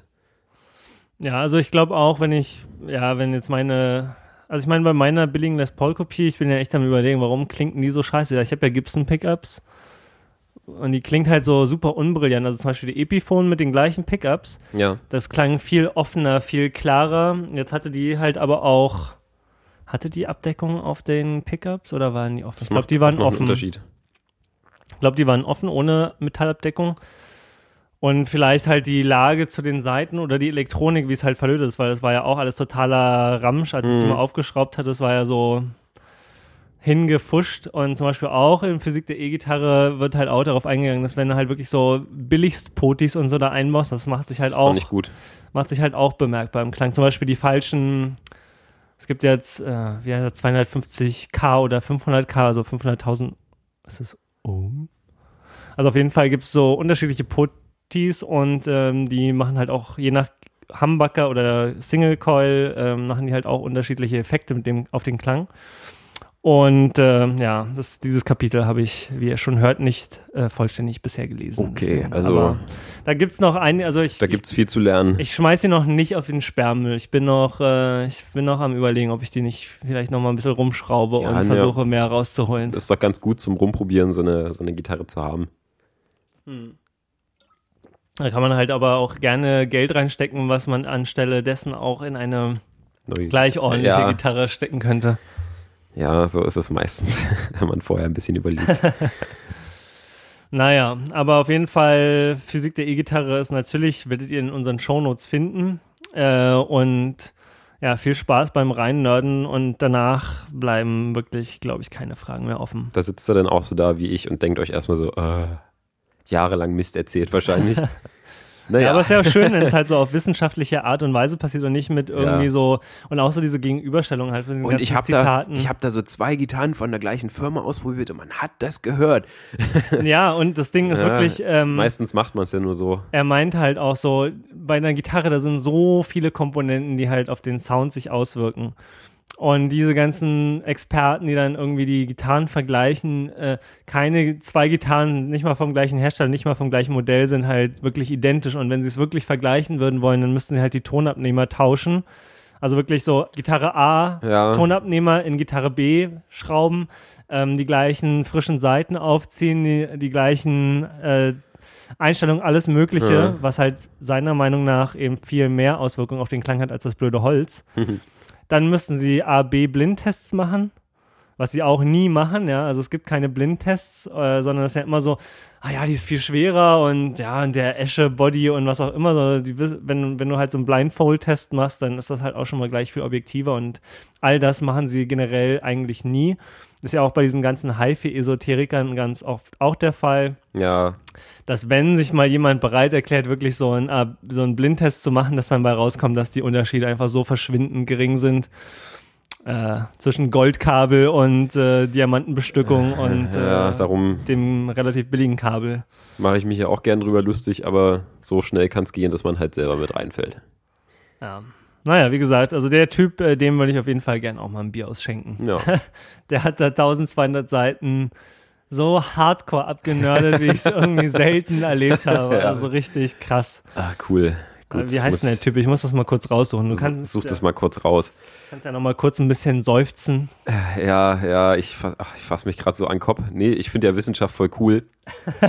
Nee, echt. Sehr gut. Nee, Wiss- Wissenschaft ist super. Das, das hilft so viel und äh, räumt Mythen aus der Welt. Und es ist dann halt auch immer schön, wenn man von der Wissenschaft so selber noch was lernen kann und das irgendwie so einen Bezug zum eigenen Hobby dann sogar hat und man dann feststellt, dass man jahrelang denselben komisches Zeug geglaubt hat wie irgendwie alle anderen. Aber naja, woher will man es auch selber nachprüfen, wenn man jetzt irgendwie kein Labor um die Ecke hat und da kein wissenschaftliches Arbeiten gelernt hat? Es ist schön, dass es dann solche Leute gibt, die sich damit sowas beschäftigen. Und Ja, das und- Thema als wichtig genug empfinden, um da mal sowas drüber zu schreiben. Also es ist cool. Ähm, ich lade hier gerade das PDF. Manfred Zollner heißt der gute Mann äh, von, also hier ist es in der HS Regensburg, HS Hochschule, Wahrscheinlich. Äh, publiziert, Hochschule Regensburg, Labor Elektroakustik, Fakultät für Elektronik und Informationstechnik. Vielen Dank. Vielen Dank. Falls ihr Manfred Zollner kennt und ihr wusstet gar nicht, dass er so was Großartiges vollbracht hat, äh, schenkt dem Mann Gebt ein, dem mal ein Bier aus und oder äh, irgendwas anderes, was er gerne hätte. Ja, sagt dem mal, der soll sich mal melden und dann geben wir dem auch noch ein Bier aus. Genau. So, Ja, jetzt habe ich mir hier den Mund fusselig geredet, jetzt musst du mal ein bisschen übernehmen. Ja, ähm, äh, ich hatte jetzt die letzte Woche auch so eine Situation wie Huckel, dass ich mal in anderen Probenräumen war, wo unterschiedliche Sachen drinstehen. Das heißt, jeden Tag ein anderer Raum, jeden Tag irgendwie andere Verstärker und da ist mir so ein kleines Schätzchen über den Weg gelaufen, was seit Jahren nicht mehr angeguckt wurde.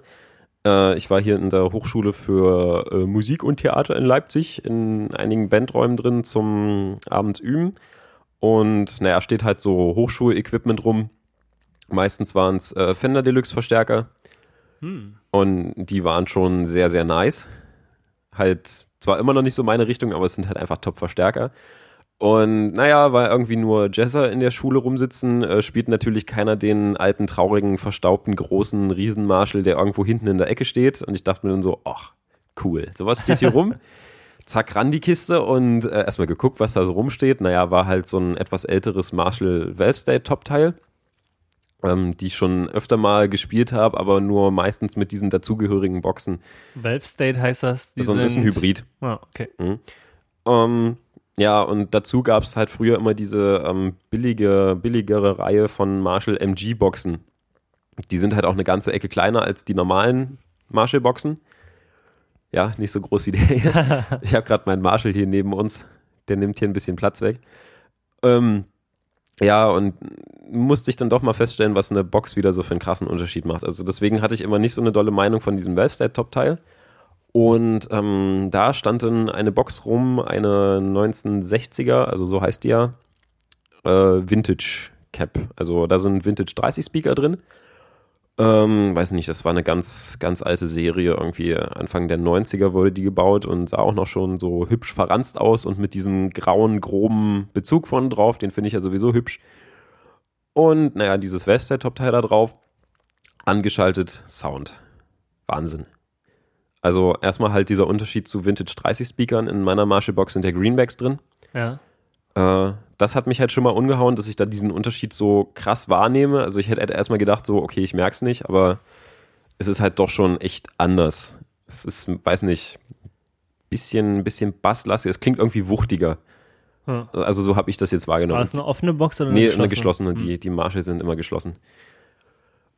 Ja, und also die, diese Box an sich, die hat mich halt einfach umgehauen. Die würde ich jetzt gerne noch irgendwie mit meinem Vintage Modern Top mal testen. Vielleicht mache ich das auch irgendwann mal. Aber das war halt mal wieder so ein Erlebnis der letzten Wochen, wo ich mir so dachte, so, oh, ah, gibt ja doch noch andere. Ah. ja, also Lautsprecher, also ich meine, ne, abgesehen von den ganzen Sachen, die die E-Gitarre schon mal besonders macht im Vergleich zu einer Akustikgitarre, die ganzen Teile, der Verstärker ist natürlich nochmal ein ganz krasser Baustein und Hm. in dem Verstärker wiederum die Lautsprecher halt Riesenunterschied zwischen den Lautsprechern. Hatten wir auch, glaube ich, schon in einer der letzten Sendungen mal Ja, genau. gesagt, dass diese Effizienz äh, oder wie, wie war dieser Faktor? Irgendwas Äh, Namen? die Sensitivity. Ja, genau, dass die halt so einen mega, mega großen Unterschied macht und deswegen eben billige Kombos oder so einfach auch so blöd klingen, weil die Lautsprecher vor allen Dingen auch so blöd sind. Ja. oder ja, nicht leistungsfähig genug oder einfach schlecht. Ähm, und dass man eben auch bei einem ja, günstigen Verstärker mit einem guten Lautsprecher einfach viel rausholen kann. Ja, auf jeden Fall. Aber halt dieser, dieser Unterschied, Greenback, zumal das hier jetzt in meinem auch noch so eine Spezialserie ist, die extra mal für den Vintage Modern mit rausgekommen ist. Und halt V30, äh, bin ich am überlegen, wenn ich mir dann doch irgendwann mal noch eine gerade Box kaufe, ob es dann vielleicht noch eine wird mit V30 drin, dass ich halt das Beste aus beiden Welten in einem Fullstack habe zum Beispiel. Okay, okay. Dekadent, dekadent. Ja, dann Ich stellst du dir eine gerade Box, da drauf die schräge Box und da drauf das Topteil? Genau, so wie im Fernsehen. Ah ja. So wäre das schön.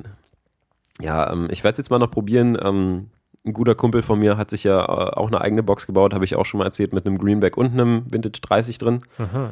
Eine 212er, da werde ich auch mal mein Top-Teil draufstellen und mal auch die Speaker mal einzeln ausprobieren. Vielleicht nehme ich es auch mal auf, wenn ich dazu komme, um mal das nochmal zu vergleichen. Und dann bin ich halt auch mal gespannt, halt die, meine 412er mit dieser 212er zu spielen, was das nochmal an Unterschied ausmacht. Allein, dass halt noch eine andere Box mit dran ist. Hm, ich träume von einem Fullstack. Ich tatsächlich nicht. Ja. Na, es ist, ist Geschmackssache. Also, auf, jeden, auf jeden Fall sieht es erstmal cool aus und beeindruckend. ja. Ja, und es Es- ist es bestimmt auch ja schön, dann die ganzen Schallwellen so Ja, klar. durch den Körper wabern zu fühlen. Wird man halt irgendwie schön geföhnt vom Amp auf der Bühne. Macht es gleich doppelt so viel Spaß, wenn man sich so gegen den, gegen den Sound legen kann.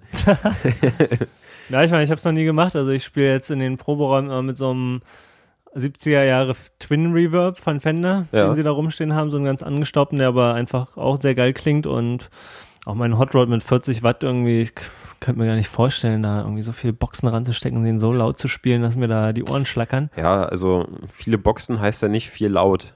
Naja gut, aber du hast schon in der Summe natürlich mehr Druck. Ja, genau, und darum geht's mir. Also ich will es halt nicht äh, ohrenblutend haben, sondern hör, Wegpusten. hören. Ja, ich, ich finde es halt auch immer, also ich merke es ja schon äh, an unserer Band, halt ich mit meiner 412er. Ich fühle mich halt wohl mit meinem Sound und wenn ich dann halt doch mal den Vox von unserem Gitarristen spiele, das ist halt nur eine 212er Kombo. Was heißt nur, da sind super krasse Green, äh Quatsch, äh, Blue Bulldogs von Celestion drin, aber merke dann halt doch, wenn ich direkt so von meinem Marshall auf den Vox wechsle, dass mir da einfach so ein bisschen was fehlt was so ein bisschen Druck ausmacht. Und dann hatte ich mal das Glück, ähm, eine AC30 mit einer, äh, also ein AC30 Top-Teil mit einer 412er spielen zu können, Ja. auch von Vox. Und äh, das war so genau das, was mir halt bei unserem AC30 im Proberaum immer so fehlt. Halt noch so das letzte bisschen Druck untenrum, was oben nicht so spritzelt und kratzt. Hm. Und, ja, ich mag 412er. Ja, gibt's ja auch von Fender. Hm. Gibt's auch von Fender, ja. Mein Hot Rod da mal anschließen. Versuch es wäre klar.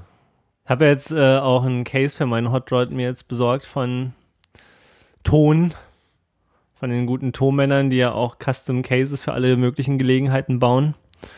Ähm, und weil ich jetzt ja in Anbetracht des äh, anberaumten Konzerts im Dezember, wofür sich übrigens gar keine Hörer auf Facebook bisher eingetragen haben. Nu aber mal, Leute, echt Ich meine, mal. wir haben ja noch nicht so richtig getrommelt und die Facebook-Seite ist auch noch sehr leer.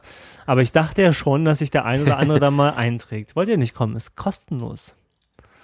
Und ihr, äh, Und ihr stimmt- uns.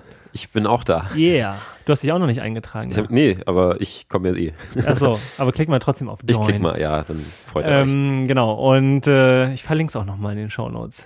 Kostenlos. Wir spielen. Es gibt Bier. Es ist Berlin. Da kann auch nichts schief gehen. Können wir gleich noch bis, äh, bis Neujahr da bleiben. Machen wir noch einen drauf. Genau. Ähm, aber abgesehen davon ähm, fand ich das ja auch wieder ganz cool. Ich wollte halt meinen, ich meine, 850 Euro ist jetzt auch nicht der teuerste Verstärker, aber ich dachte mir halt so. ah, ja, naja, den will man dann Den will ich so jetzt auch ordentlich schmeißen. transportieren. So, oder bei, bei ähm, Thomann gibt es halt schon so einen Standard-Case für den, oder ein, ein Custom-Case wird da beworben für den Fender Hot Rod, das kostet, glaube ich, 199. Ja, Und dann gibt es noch die Option mit Rollen und dann kostet er 270 oder so. hm, dann keine Ahnung. Ich, und dann dachte ich mir so, oh, Man will Rollen 70 Euro für Rollen noch oben drauf. Und dann habe ich so kurz mein, nochmal den Hot Rod angehoben, so mit einem Arm, dachte mir, okay, da kommt jetzt noch so ein Case mit so drei, vier, fünf Kilo Ja, drumrum. Man will Rollen haben. Man will Rollen ja, ja. haben. Ich bin da dann auch sehr schnell zu diesem Schluss gekommen und es sind, es ist halt auch eine Woche später gekommen und alles super äh, top verarbeitet und ähm, Vor allem möchte man die großen Blau, äh, blauen Rollen mit Bremse haben und nicht genau. irgendeinen kleinen Wabbelscheiß. ja genau, sind die blauen Rollen mit den mit der Bremse. Die sind gut. Ja, und auch, ja, es sitzt alles wirklich 1A. Äh, haben sie gut zusammengeschustert. Ach, siehst du, Fender Case, genau, kann ich dir jetzt gleich mal fragen. Ist da unten, ähm, wenn du den Amp reinstellst in die Kiste, ist das plan oder hast du da noch irgendwie so ein bisschen Space für Kabelei? Plan. Mhm, Schaumstoff. Hart Schaumstoff. Gut. Äh, ja, also gerade im Freundeskreis auch wen, der sich auch ein, ein Case für seinen Fender Hot Rod DeVille 410 kaufen will und hat es jetzt halt aber bei meinem Top-Teil-Case gesehen. Also da ist halt nicht komplett Schaumstoff unten drin, sondern da sind zwei große Schaumstoffbatzen, wo ich den Amp halt draufstelle und dazwischen ist halt einfach noch Platz. Mhm. Das heißt, da kann ich irgendwie meinen Fußschalter mit reinlegen, wenn ich ihn brauche oder halt meine Kabel. Ja, beim Fender ist ja hinten offen. Da steckst du das ja meistens mit ins Case rein. Will man, will man das mit in den, in den Speakerraum da reinlegen? Echt? Das machen alle so. Also der Fußschalter ist ja auch nicht so fett bei den Fenders. Und das Stromkabel kommt da auch rein. Ja, so werden die geliefert. Ja, okay. Hm. Also ich weiß nicht, ob ich halt irgendwie zu den, zu den Speakern da irgendwie meine Kabel reinschmeißen will, wenn man es. Ja, wenn, wenn man den hinten, die sind doch mit so Metallstreben geschützt und so. Also es ist ja nicht so, dass du da also Gefahr läufst, dass du direkt durch den Konus zu stöpseln. Also wenn man so ganz mal kurz da reinguckt, wo, ja. wo da die Lautsprecher sind. Also ich habe da jetzt nicht so Bedenken, ehrlich gesagt. Nee, dann ist ja gut. Ich meine, okay, wenn man das jetzt halt wirklich nur in, in den Kofferraum rein und raus lädt und kurz mit dem Proberaum nimmt, dann ist das jetzt auch nicht so krass, wie wenn man jetzt mit äh, LKWs und Transportern irgendwie durch die Gegend fährt. Ich glaube selbst, dass ich meine, die Fenders, die werden ja. seit Generatoren so gebaut und ja. äh, weil das Stromkabel da auch immer fest verlötet ist. Du okay. kannst ja nicht so abziehen, Kaltgeräte-Steckermäßig. Ach so? Ja. ja. Das steckst du da halt einfach, stopfst du da unten kurz mit rein. Da habe ich noch nie darauf geachtet. Okay. also zumindest bei den Combo-Amps, mhm. also die ich jetzt gesehen habe, ja. soweit. Also auch beim Supersonic ist das so. Und das ist ja unten, das ist offen und da die, die, der Lautsprecher hängt ja ein bisschen in der Luft, also da, mhm. wo das Kabel da so reingeschoben wird und so, das, da kommst du eigentlich nicht so richtig Na, okay, gut. dran, würde ich behaupten. Nee, aber also ich denke mal, dass man sich dann halt einen Case bauen lassen könnte, wo dann halt noch ein Klar, bisschen Platz wäre. Ich denke mal, du kannst denen das sogar sagen, dass die ja. in der Mitte Schaumstoff weglassen Ja, cool. Aber der Schaumstoff ist jetzt auch nicht so mega fett. Sie haben halt so einen harten, so leicht, also mit dem Gewicht vom Verstärker passt das super. Mhm. Der geht halt nicht sofort rein, sondern muss schon ein bisschen Last drauf sein ja. und es sitzt halt relativ gut einfach. Ja. ja. Ähm, gerade noch Cases äh, ist mir jetzt gerade mal wieder aufgefallen, bei dem Auftritt gestern jetzt auch. Äh, Pedalboard-Cases und äh, Gitarren-Cases und sonst sowas oder Verstärker-Sachen von Rock-Case. Äh, lass die Finger von. so eine Plastik. Nee, nee, also es ist schon so Metallgelöte. Ja. Halt sieht halt erstmal aus wie ein anständiges Case, aber wenn man dann doch mal ein bisschen in die Verarbeitung schaut, äh, dann denkt man sich, oh, nicht, dass das Teil jetzt unten auseinanderfällt, wenn ich es hochhebe. Äh, wir hatten mal einen Mikrofonkoffer von Rockcase, irgendwie so ein, so ein Plasteteil mit Alukanten. Ja, hat nicht lang gehalten. Dann hat ein befreundeter Gitarrist ein Pedalboard-Case von Rockcase. Äh, das ist erstmal so dämlich gebaut, dass wenn du halt deine Effekte reinklemmst, ähm, du kein Kabel mehr reinstecken kannst, weil die Kante an der Seite, die ins Case reingeht, viel zu hoch ist. Also du, bra du brauchst. du bra was? Ja, mh, das klingt ja gut. Ja, du brauchst halt irgendwie ein Klinkenkabel mit einem schmalen Stecker, um irgendwie ein bisschen Platz ausnutzen zu können. Sonst musst du halt irgendwie auf jeder Seite, äh, weiß nicht, fünf bis zehn Zentimeter freilassen, wenn du halt einen normalen geraden Stecker in dein Wahrpedal reinkriegen willst. Also das ist die totale Fehlkonstruktion. Dann halt noch sowas, dass ja diese, ähm, äh, diese Klettbeschichtung drin ist. Und wenn man halt mal äh, einen Effekt äh, vom Brett abmachen will, hat man ja entweder das Problem, dass halt das Klebeband nicht richtig hält und irgendwie man zwar das Effektpedal in der Hand hat, aber das äh, Klett klebt halt noch auf dem Brett. Äh, bei den Rockcases ist es ungefähr umgekehrt, ähm, dass halt das Klebeband gut am Pedal festhält, aber man löst ähm, die Beschichtung vom Brett ab. Mm, yum, yum. Oh, und dann halt noch sowas äh, wie die Verschlüsse, wie die Verschlüsse greifen. Im Prinzip braucht man die Verschlüsse nicht aufmachen, sondern man klapst ein bisschen drin rum und zack sind die Dinger offen.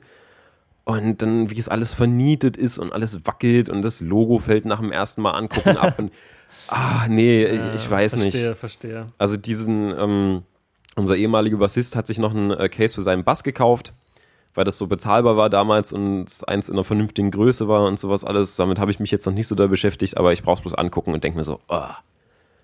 Also Rockcase, gerade bei den, also sonst sind die ja nicht so dicke dabei, aber bei Effektpedalen sieht man die Kisten ja doch häufig nicht. Einfach nicht. Einfach nicht. Ja. Die, Ja. die Jungs vom Thomann, die bauen halt so gute Cases. Da kannst du nicht. So gute, schwere Cases. Ja, ne, aber ja. die, die, die tun halt ihr Ding und da kannst du nicht meckern von der Verarbeitung. ja. ist schon echt okay alles. Und da muss man halt, die kosten zum Teil auch noch weniger oder halt genauso viel und da muss man echt nicht dieses Zeug von Ruckcase sich antun. Da hat man echt keinen Spaß dran. Ja, ganz oft auf jeden Fall beim Zubehör gerade so, wer billig kauft, kauft zweimal. Ja, ja, ganz, ganz, ganz schlimm. Also ich meine, dieses Case hier, dieses Gator-Case, was ich für mein Audio-Interface gekauft habe, ich meine, diese SKB-Cases sind ja da quasi der Standard und ähm, Gator ist so die, die Epiphone- oder Squire-Variante davon. Ähm, Kommt das aus demselben Haus und ist nee, das so? ich glaube nicht. Ist so ein, ist Aber die ein, machen sehr ähnliche Produkte, sagen wir mal. ja, nee, hätte sein können, dass das so ein, so ein Tochterding ist, so wie Vielleicht, ESP, LTD oder sowas. Keine Ahnung. Halt die Dinge einfach in günstig zu bauen. Auf jeden Fall, man sieht ihm schon an hier und da, dass es halt ein bisschen günstiger hergestellt ist, aber es ist vollkommen ausreichend. Also da dieses Gator Case zwei Höheneinheiten, das ist voll okay. Also die Butterfly Verschlüsse zum Beispiel jetzt bei Thomann, bei den Toncases, die sind halt immer so richtig so klack Zack und, und zu, schnapp ja. und zu, einfach so definiert zu. Ja, Und das ist bei denen halt zum Beispiel, die sind ein bisschen labbriger halt, Ja. muss man schon sagen, aber geht noch. Ähm, dafür sind die SKB-Cases halt auch wieder so arsch viel teurer. die sind auch so aus so einem Plastzeugs, ne? Ja, Aber aus guten Plaste. ja, dieses Plaster, das hat ganz lange gestunken. Mm, Also richtig penetrant. Das hat sich jetzt glücklicherweise gelegt. gesundes Plastik. Ja, so ist halt, ne? Ja. Ähm, ich habe ja kleine Anekdote am Rande, weiß nicht, ob ich das schon mal erzählt habe. Äh, die Elixir-Seiten, die ich ja so liebe, die werden ja von der Firma Goa hergestellt, Mhm. die unter anderem auch die Marke Goa Tech haben. Also hier, man denkt an Regenjacke und so, Ja, okay. wasserabweisende Textilien. Kenn ich nicht. Gore-Tech? Nö, Gore-Tex? nö. Was? Hier so Okay. diese Regenjacken, die wasserdicht sind Aha. und atmungsaktiv. Bei allen Regenjacken oder ist das halt so die Regenjacke? Na, Gore-Tex war halt so die erste Marke und dann kamen noch ein paar andere Tex, bla bla bla, Abklatsche. Okay, ich weiß nicht, ich kenne mich mit Regenjacken nicht aus. Ja, oder Hosen oder was auch immer, Fahrradhose oder irgendwie so. Okay. Und die machen halt auch Gitarrenseiten, diese Elixir-Strings. Ja. Und dann habe ich mal nachgeguckt, was Gore eigentlich für eine Firma ist. Und es stellt sich raus, ist auch ein Familienbetrieb gewesen Mhm. und der Typ hat Chemie studiert und hat irgendein Polymer gefunden, was halt äh, bestimmte tolle Eigenschaften hat für das, was sie früher vor allen Dingen gemacht haben oder immer noch machen, nämlich so Kabelisolierung oder im medizinischen Bereich irgendwelche Plastikschläuche, die halt von irgendwelchen Substanzen nicht angegriffen werden und so. Und dann hat er damit erstmal so ganz viel Geld gemacht und irgendwie der Sohn hat dann irgendwie auch ein Polymer in seinem Studium mal rausgefunden. Und damit haben sie diese Gore-Tech gegründet und Textilien gemacht. Und jetzt machen sie halt auch Gitarrenseiten. Und das ist ein Familienunternehmen. So muss man es machen. Ja, irgendwie voll gut. Einfach irgendein Polymer finden und reich werden. Das, Ja. das ist gut. Mach ich jetzt auch. Und er hat es nicht patentieren lassen, die Poly oder sie haben die Polymere nicht patentieren lassen, weil sie nicht wollten, dass andere halt so das gleich einfach frei Haus sich angucken können.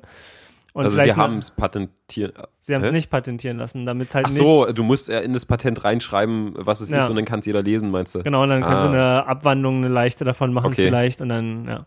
Stattdessen hat er halt alle Mitarbeiter so ein NDA unterschreiben lassen Hm. und hat es erstmal jahrelang sozusagen Cool. als Betriebsgeheimnis so belassen.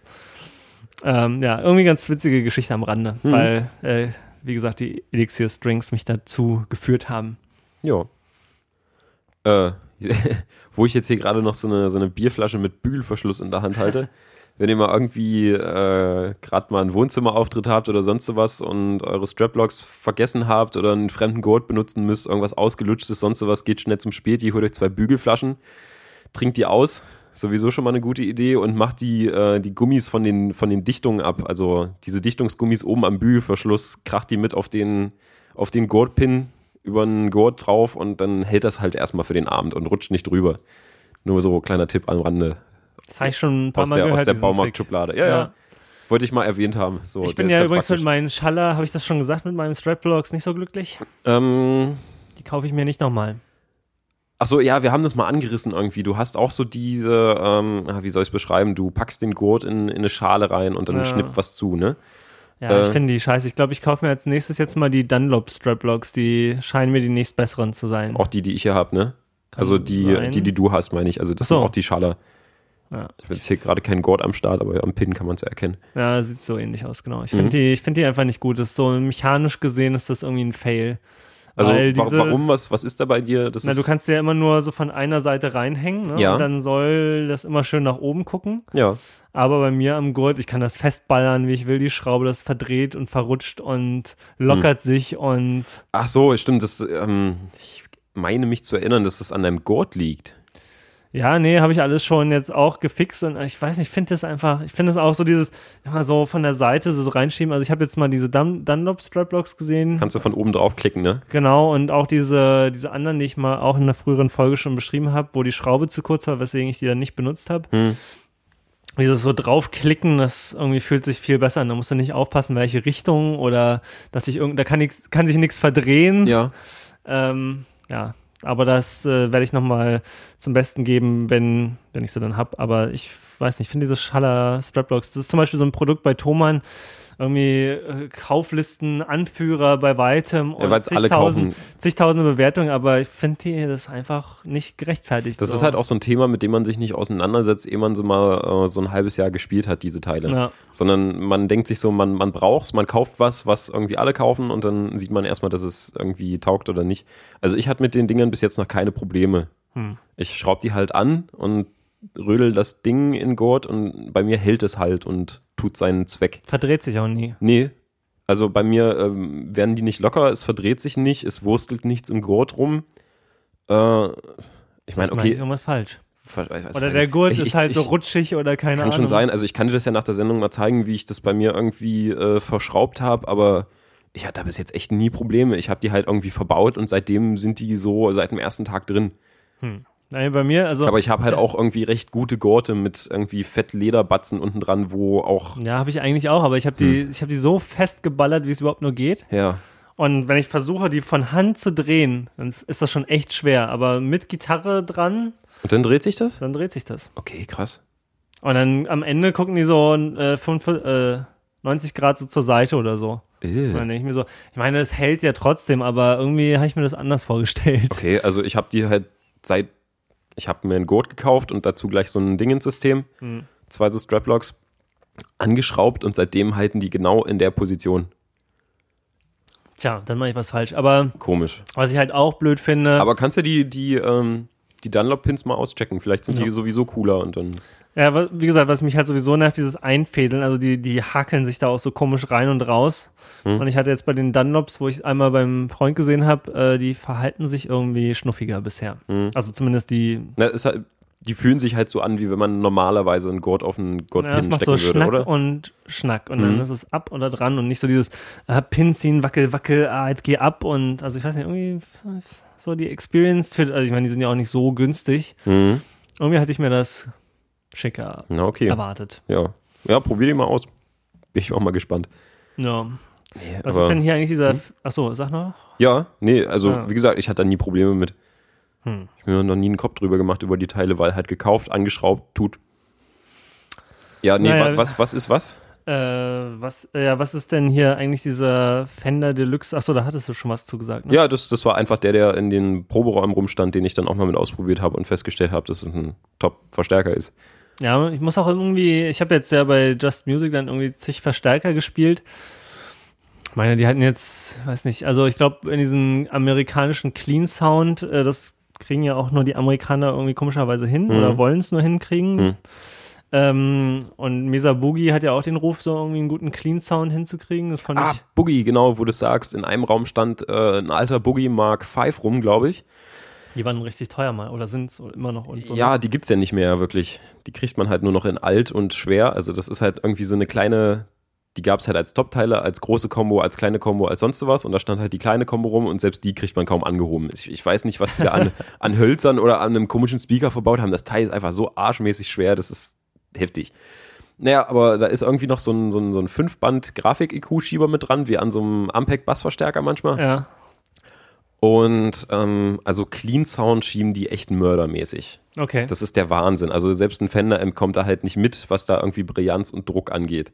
Ähm, ich weiß Komisch, nicht, ich, ich, hab, also, ich kann dir auch nachher mal Aufnahmen zeigen. Wir hatten das Ding nämlich im Studio und haben, also ich habe da meinen Clean Sound drüber gefahren mit einer Strat ja. und einem, äh, dem Single Coil oben am Hals und das ist so eigentlich das, was ich damals haben wollte. Da hat sich mein Geschmack jetzt auch verändert, aber als ich dann gestern mal so wieder diesen Boogie gehört habe, dachte ich mir so, ach ja, doch.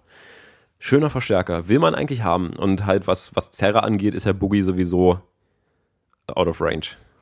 Ja, ich habe in diesen Noisy Rooms, da gibt es auch einen Raum, wo so ein Mesa Boogie drin steht und den habe ich auch schon zweimal, aber ach so, ich glaube, da war das Problem, dass man den nicht ohne Fußschalter bedienen konnte oder die Kanäle Mm. wechseln konnte. Ich weiß gar nicht, ob die überhaupt zwei Kanäle hat oder sowas. Also der Mesa Boogie, der da steht, hat glaube ich vier oder so. Ah, dann, ach Gott, vier, dann ist es ein, ein Express.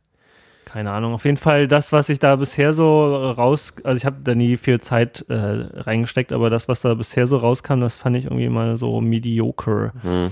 Also ich habe auch irgendwie, ich habe mal einen, doch, stimmt, ich habe schon mehrere moderne Boogie Amps gespielt. Ich habe mal den Express ausprobiert, das ist eine Combo, ich glaube auch mit drei Kanälen. Da war ich begeistert von. Den Lone Star, den habe ich mal halt auf, bei einem Auftritt von einem, äh, von einem Bekannten gehört und äh, der spielte halt so, so Hendrix und Stevie Ray Vaughan Geschichten. Ja. Äh, und dann stand da halt irgendwie ein Boogie-Verstärker rum und der hatte dann auch noch eine, eine Hamburger-Gitarre mit, mit äh, hier PRS-Gelöte und sowas. dachte ich mir so, so, hey, das ist ein komplettes Metal-Setup eigentlich. Und dann fing er da an und hatte so einen heftig geilen Blues-Sound, der so eigentlich nach Single-Coil klang. Und dachte ich mir so, Alter, wie machst du denn das? Ja, ich spiele halt. dachte ich mir so, oh, ja, dann musst du mal irgendwie einen Boogie-Amp auschecken. Und das nächste war am Thomas mal so ein paar Teile ausprobiert und die können halt sowohl Metal als auch Blues. Okay. Also cooles, aber ist halt irgendwie nicht bezahlbar und halt auch so von, so wieder von der Charakteristik her vom, vom Overdrive halt irgendwie nicht so meins. Also ich stehe da halt doch eher auf Marshall. Also ist es halt zu merken, äh, dass, die, Ja, ich finde- dass die Dinge aus Fender-Amps entstanden sind. Also Ja. da kommen die halt her und das, das merkt man. Das ist so ein Fender-Amp auf, auf besser. Stereos. Ja, genau. Na, was ich ja, ich muss ja auch mal sagen, irgendwie, also für, für so Rhythm und für halt so Clean Sound finde ich Fender ist einfach äh, bezahlbar und einfach so Die sind super, ja. saugut. Also die klingen einfach wirklich immer lecker, die, die großen, die kleinen. Also alles unter einem Blues Junior kann man knicken. Mhm. Selbst der Blues Junior klingt schon, finde ich, zu klein. Ab dem Hot Rod geht's halt los, Ja. richtig Spaß zu machen. Und wirklich, wir haben jetzt da ja auch, auch Tage da von meinem M verbracht und jeder, der dann so anfängt zu spielen, so, ah. So ein ähm, Verstärker voll gesabbert. Genau, und ähm, dann irgendwie habe ich letztens, aber wenn es halt um so, so Lead-Tones geht, sage ich Mhm. mal, da finde ich zum Beispiel Orange ist dann so genau mein, Ja. mein, mein Flavor irgendwie. Das finde ich dann wieder so geil, wenn man so ein bisschen Solo zocken will, dann so diese. Dann doch eher wieder ins britisch Fette. Die, ja, da ist die Orange-Zerre und so ist dann schon Ja. gut. Ich habe hier übrigens gerade, äh, ich hatte nämlich letztens eine Freundin da und die äh, kann Akustikgitarre spielen, so, so Fingerpicking. Mhm. Und die habe ich auch mal vor den äh, Hot Rod gesetzt mit einer Telecaster und irgendwie hatte ich da gerade noch von der Probe irgendwie so amtlich fett äh, Delay eingestellt. Hm. Und ich habe das hier, ich habe das aufgenommen. Das könnte ich jetzt hier live sogar gerade mal Ja, kurz mach das. einspielen. Dann könnt ihr jetzt nochmal lecker äh, Fingerpicking äh, Fender Sound mit Telecaster. Also ja, Achtung, ich, ich fange mal leise an. Ja. Nicht, dass es hier so gleich reinbrezelt.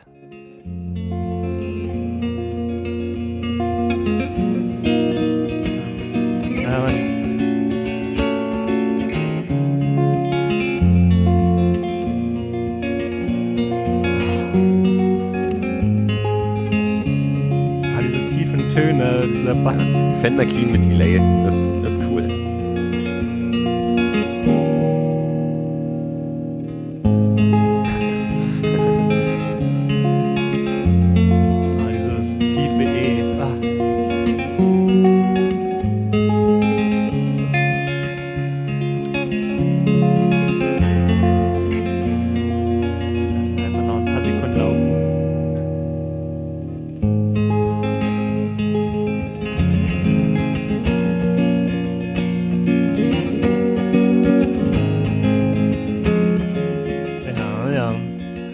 Dein Verstärker mit dem, mit dem Flashback-Delay, ne? Genau, Flashback-Delay und halt ohne Plektrum, sondern wie man hört. Picken. Genau.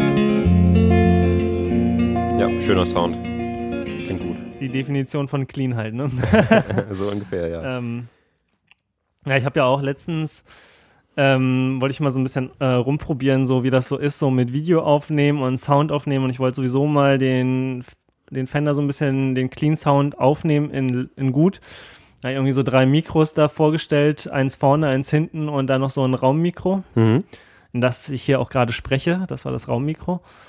Und dann habe ich irgendwie so angefangen und habe irgendwie Reaper am Start gehabt, irgendwie mir ein iPhone vor die Nase aufs Stativ geschraubt Ja. und alles irgendwie so zusammengesteckt und habe dann irgendwie dann ist dann am Ende dann doch so ein kleiner cheesy Song quasi fast rausgekommen. Das Hm. hatte ich ja irgendwie auch so ein Video gepostet. Hattest du das gesehen? Nee, hab ich nicht. Ähm, äh, packe ich einen Link auch rein. Obwohl, warte mal, hört man, warte mal, das, das Da könnte musst du jetzt auch gehen, mach an. Ja, warte mal, wie, wie, wo ist denn das? äh, das Ich weiß nicht, hattest du mir nicht sogar einen Link geschickt? Muss, muss, ich ich hatte gucken. dir auch einen Link geschickt, ja. Ähm, ah, hier, ich habe es auch, das, da- das Wave, äh, ja, Video. Ich wollte halt, ich erzähle gleich, warum ich auch gleich, äh, ach so, nee, stopp. Ah, Quicktime Player und wieder ganz leise, damit es hier nicht zu laut wird. Und fangen wir kurz an. Ah, wie gesagt, ist cheesy, ne?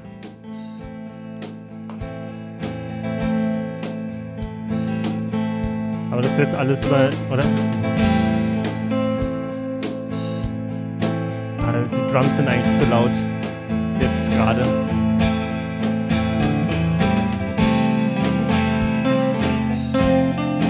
Aber es ist halt außer. Nee, ist nur Reverb, kein Was, Delay. was sind das für Drums? Ah, kann ich gleich erzählen. Sampler Pack? Äh, ich sag gleich, ich muss gleich mal gucken, wie die heißen nochmal.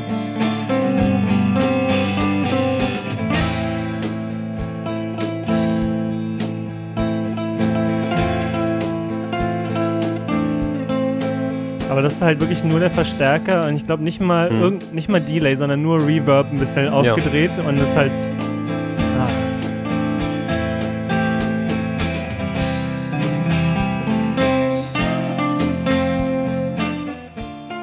Aber schön cheesy. ja, und wer mich dazu noch irgendwie rumklimpern sehen will, der kann das dann in den Shownotes einen Vimeo-Link finden. Ähm, das hatte ich irgendwie. Also, weil ich ja irgendwie so latent mit dem Gedanken spiele, auch mal irgendwie so Videos aufzunehmen, wollte ich schon Ja. mal so ein bisschen üben, so wie synkt man das Audio und das Video. Mhm. Ich habe äh, einen Final Cut rausgefunden, gibt es ein Feature Clip synchronisieren. Da kannst du dein, deine Videoschnipsel Mhm. auch aus unterschiedlichen Kameraperspektiven oder so äh, selektieren. Und die Audiospur, die du aus dem Reaper exportiert hast, und dann sagst du Clip synchronisieren und dann macht er dir eine Timeline, wo sozusagen alle Clips so, so perfekt auf die, auf die, Geil. auf die äh, Tonspur synchronisiert sind. Und dann kannst du eben aus den unterschiedlichen Kamerasperspektiven die einzelnen Teile rausschneiden Hm. dass du dann so immer schön die Kamera Ja, wechseln kannst cool. und Überblendung machen kannst. Super easy. Also das, Das war, ja. das war ein echt cooles Feature mal von Final Cut. Ähm, die Drum Loops. Ich habe mir mal vor einer Weile verschiedenste Drum Loops gekauft und ähm, von unterschiedlichen Anbietern, weil ich halt, ja, die waren jetzt alle nicht so teuer und ich wollte irgendwie mal gucken, weil man in diesen Samples, die sie immer auf der Webseite haben, da, weiß nicht, kriegt man immer nicht so den perfekten Eindruck. Und die, wo ich jetzt hängen geblieben bin, die, wo ich jetzt hängen geblieben bin, also die Drum Loops, die ich besonders toll finde, die sind von Beta Monkey. Hm? Kennst du die? Nee.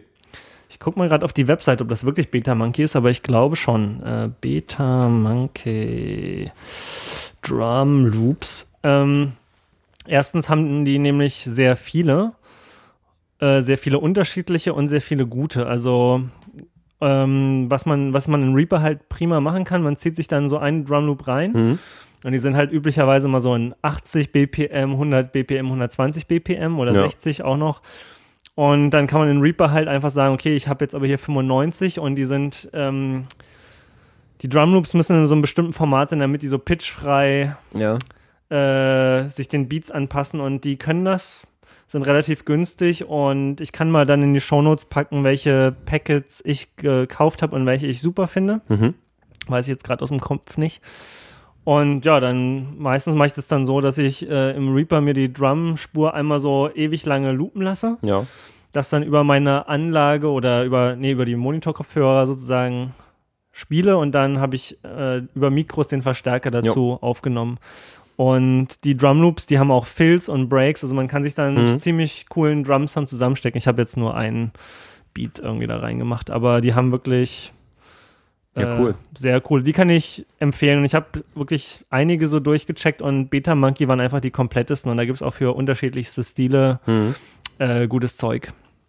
Und äh, auch viele Samples. Äh, ich weiß nicht, ob sie sogar gratis Drumloops haben, aber Äh, zum Beispiel GarageBand hat ja auch Drum Loops und die kann man total knicken dagegen.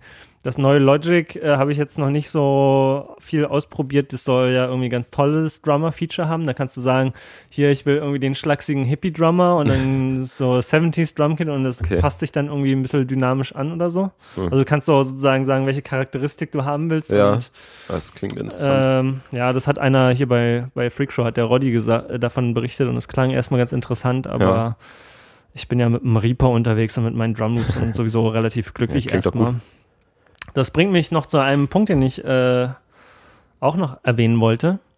Und zwar ist ja eine neue Version von einem meiner Lieblingsprogramme erschienen. Capo Ah. oder Capo. ja. In der Version 3 ähm, ein Programm, mit dem man, würde ich mal sagen, Songs reverse engineeren kann Hm. für die Gitarre. Der andere Konkurrent in dem Segment ist Riff Station, hatten wir, glaube ich, auch schon mal erwähnt. Aber Riff Station hat so ein ja, mega hässliches Interface, würde ich mal sagen. Und Capo ist so eine schöne Native OS X-App. Ich weiß nicht, ob es die sogar für Windows gibt, aber ich glaube eher nicht.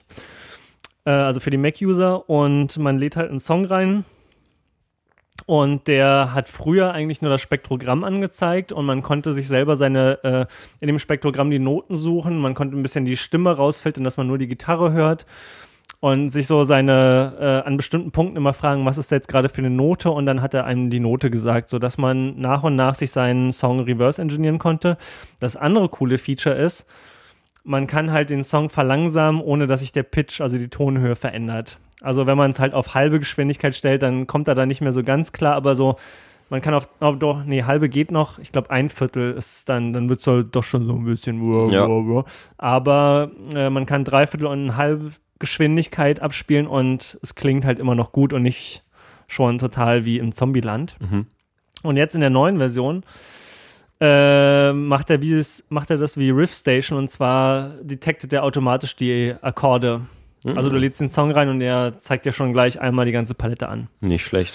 Äh, was da so vorkommt und was er denkt für Akkorde da zu finden.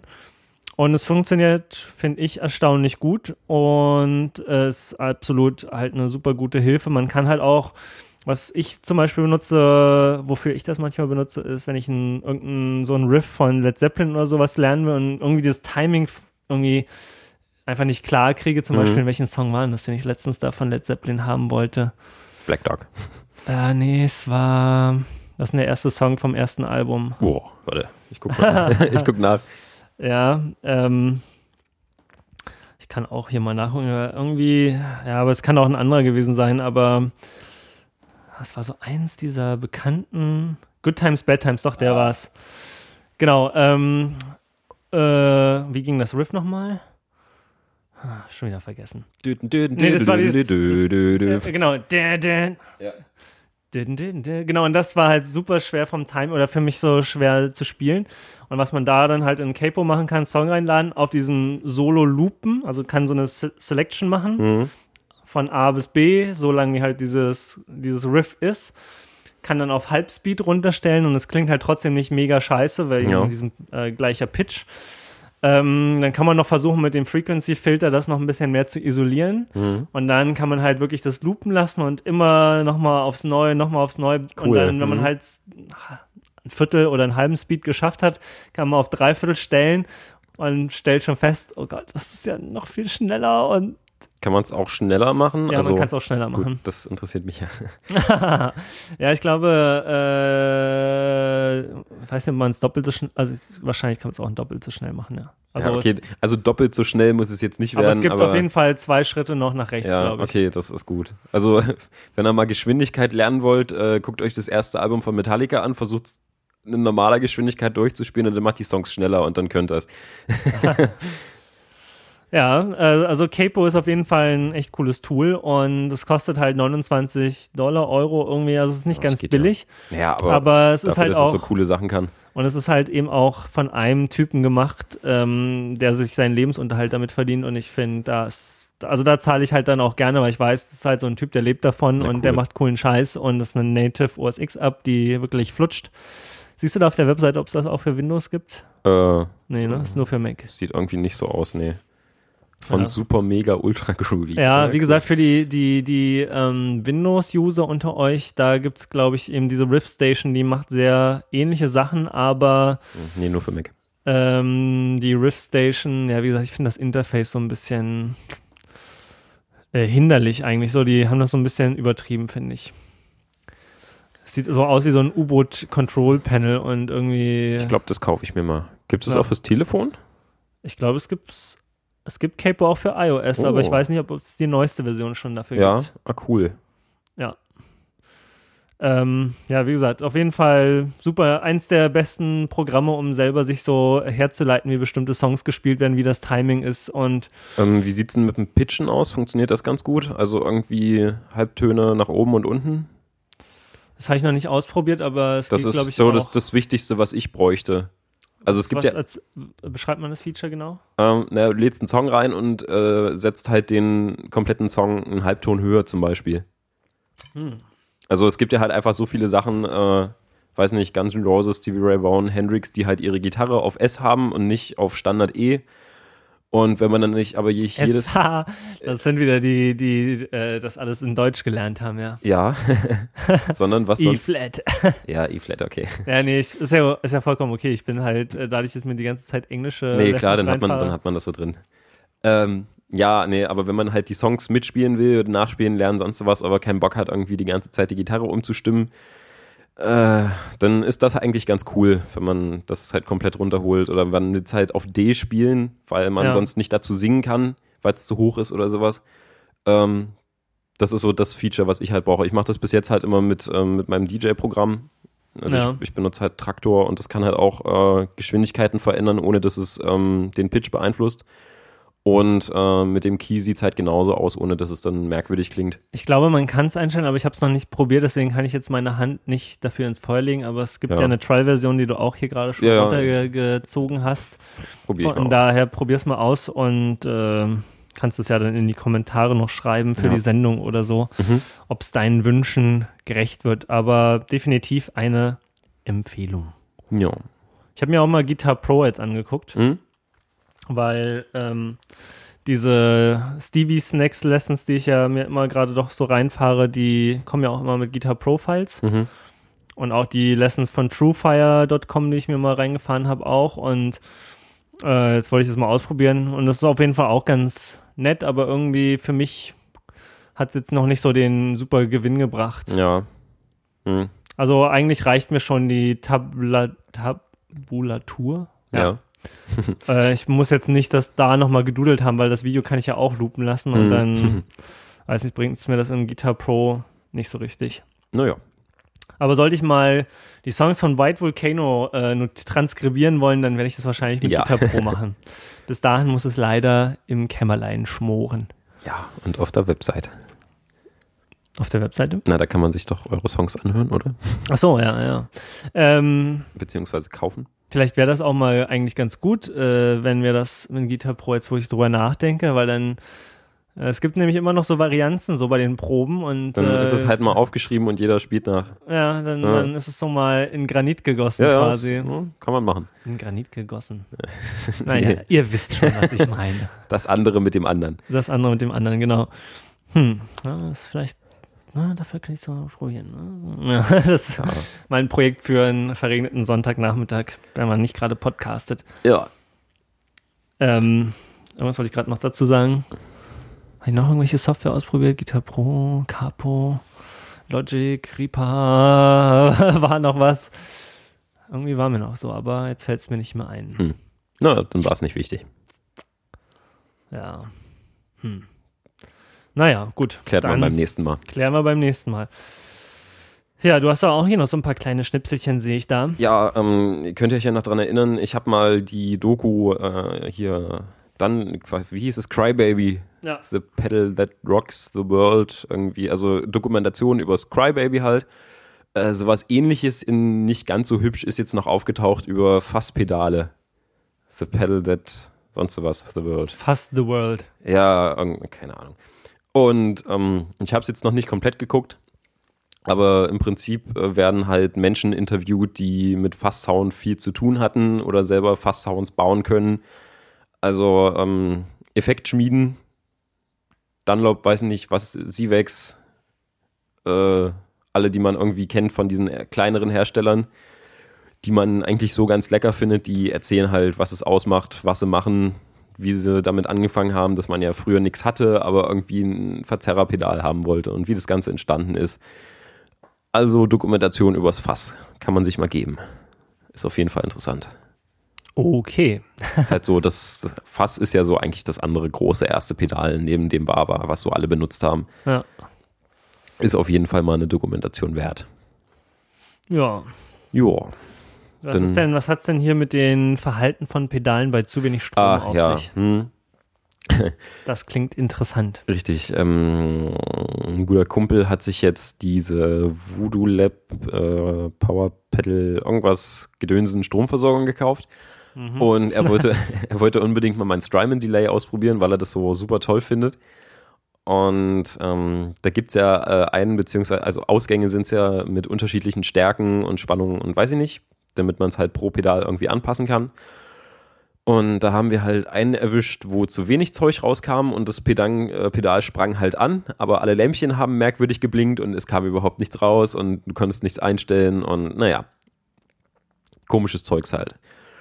Ähm, stellte sich raus, das Pedal braucht halt ein bisschen mehr Strom als so äh, jedes andere Standardpedal. Und da sollte man dann halt darauf achten. Und ich merke es halt auch gerade bei mir auf dem Brett. Also äh, es wird jetzt halt echt Zeit, dass ich eine anständige Stromversorgung bekomme, weil ich das ja nur mit so einem Verkettungskabel mache. Äh, da fallen halt eklige Geräusche aus dem Pedal raus, weil es so halt gerade am Laufen ist, aber halt nicht so, dass es irgendwie gut am Laufen ist. Und dann, äh, na was heißt Fiepen, aber es, es kommt so ein merkwürdiges hohes Dröhnen mit rüber, was halt irgendwie eklig ist. Und das stört mich halt extrem, weil es ist irgendwie ein 300-Euro-Pedal, was so vom Sound her einfach der Hammer ist und dann kommt da aber so ein ekliges Störgeräusch raus, weswegen ich das Teil am liebsten so vom Brett schmeißen würde, aber ich vermute halt mal extrem, dass es an der Stromversorgung liegt, weil es halt, als dann mal richtig Strom dran war, die Geräusche nicht mehr gemacht hat. Hm. Ja, also wenn halt auf dem Brett irgendwas komisch klingt und ihr habt aber auch bloß irgendwie so ein, so ein Tuner-Stromout mit so einem Daisy-Chain-Kabel, dann schmeißt das Pedal nicht weg, sondern checkt mal den Strom. Kann ganz schnell gehen, dass da irgendwas oll ist. Ja, ich bin, ich müsste mal messen eigentlich, das habe ich mir auch schon mal vorgenommen. Ähm, weil ich habe ja dieses Harley Benton 29 Euro Power Supply, die von Thomann aber eigentlich voll okay ist, aber es sind halt fünf Outputs. Ähm, und jetzt mit dem Fassmaster ich, bin ich immer überlegen, wo chain ich das rein. Und der Fassmaster, der Mhm. kann ja bis zu 18 Volt schlucken. Boah, krass. Ähm, und ich würde das ja gerne mal ausprobieren, aber habe ich auch nicht. Und ich würde gerne mal messen, wie viel eigentlich mein Board gerade so frisst, wenn alles Mhm. an ist, äh, um zu checken, ob ich so ein Pedal vielleicht mal Daisy Chain kann oder Ja. nicht. Das Blöde ist halt mit diesen Rundsteckern da einen Multimeter dazwischen zu hängen, Das ist ist halt immer blöd, ne? nicht so einfach. Gibt's Muss da ich- nicht so Steckadapter für? Ja, ja, wahrscheinlich schon. Das müsste ich, müsste man mal, ne? Hm. Das wäre halt schon ganz cool, cool, ja. eigentlich zu wissen, genau, was auf dem Board Sache ist. Ähm, Das ist auch so ein Themenfeld, was ich überhaupt nicht überblicke. So Ja. alles, was da mit dem Strom und sonst was zu tun hat, da stehe ich da und kratze mich am Kopf. Naja, das, äh, das ist auch eigentlich ganz einfach. Das ist Spannung und Ja. Strom. so. Und ähm, beides sollte in ausreichendem Maße vorhanden sein. Das ist klar. und ähm, je nachdem, wie viel Strom so ein Pedal zieht, also zum Beispiel, ich glaube, das Harley Benton Power Supply, das liefert 200 Milliampere pro Output. mhm. Und das ist schon relativ viel. Aber ich würde zum Beispiel vermuten, wenn der Fassmaster bis zu 18 Volt schluckt, dass Kann der auch ein bisschen mehr vielleicht vertragen. kann der auch viel mehr fressen, weiß man nicht. Mhm. Und dieses Strymon Delay, so eine fette Kiste, die nimmt wahrscheinlich auch mehr als die so standardmäßig um die 100 Ja, Milliwatt. ja, das deswegen.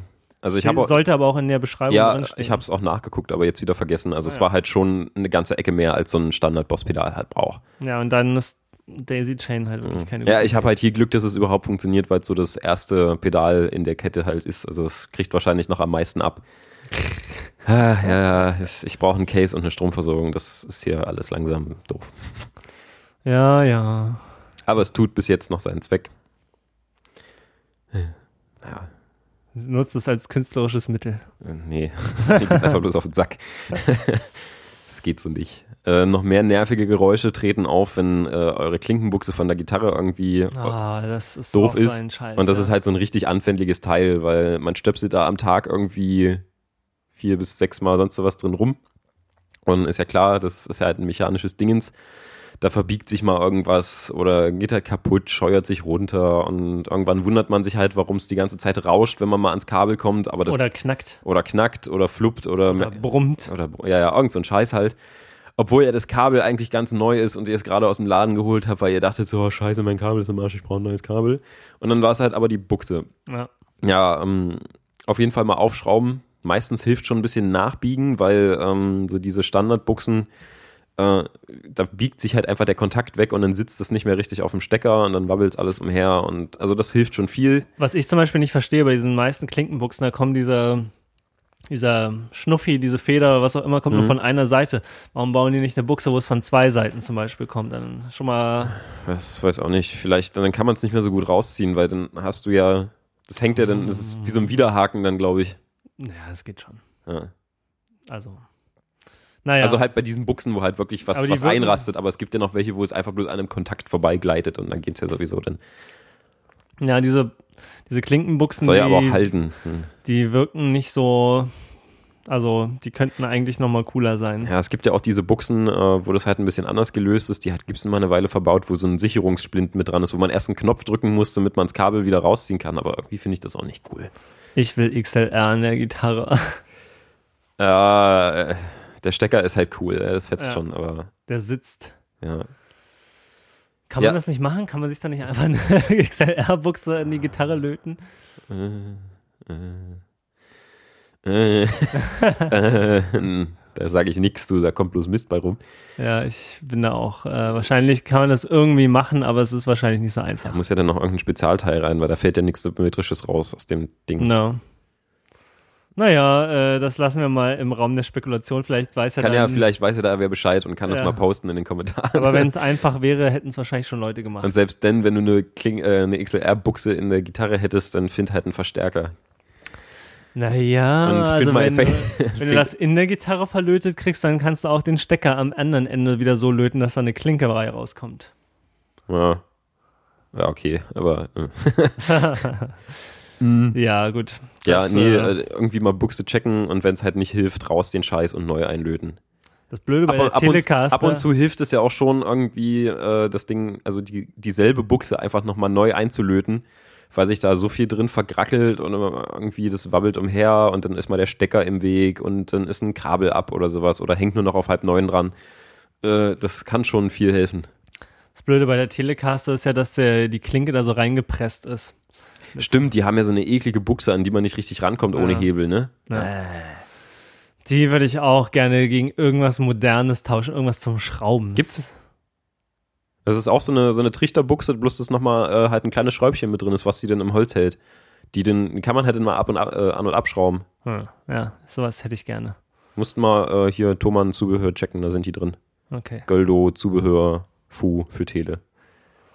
Das, das wäre mir auch sehr schön. Das verstehe ich auch nicht, warum da sowas drin verbaut ist. Echt ins Holz verkanten, irgendwie so ein Ja. Metallschraubblech, also Äh, wirklich im 21. Jahrhundert. Come on, come on, das machen echt nur Amerikaner sowas. Aber wenn man da jetzt was reinschraubt, dann klingt doch die Gitarre. dann hat man noch nicht mehr den Original-Tele-Sound. Den Twang, der geht verloren. Ja, genau. genau. Naja, was ist denn hier? Warum brauchst du noch einen Lötkolben? Äh, ich brauche einen Lötkolben, weil ich keinen mehr habe. Achso. Ich musste mir immer einen von meinem Mitbewohner ausleihen, der jetzt ausgezogen ist und jetzt habe ich nichts mehr zum Löten.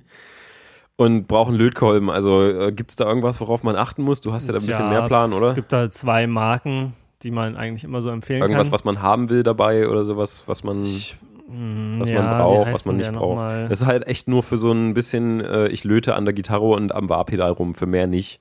Also das muss jetzt kein Mörder-Oschi sein, den ich irgendwie ohne Zittern kaum gehalten bekomme, aber halt irgendwas Nettes, Kleines, Ja.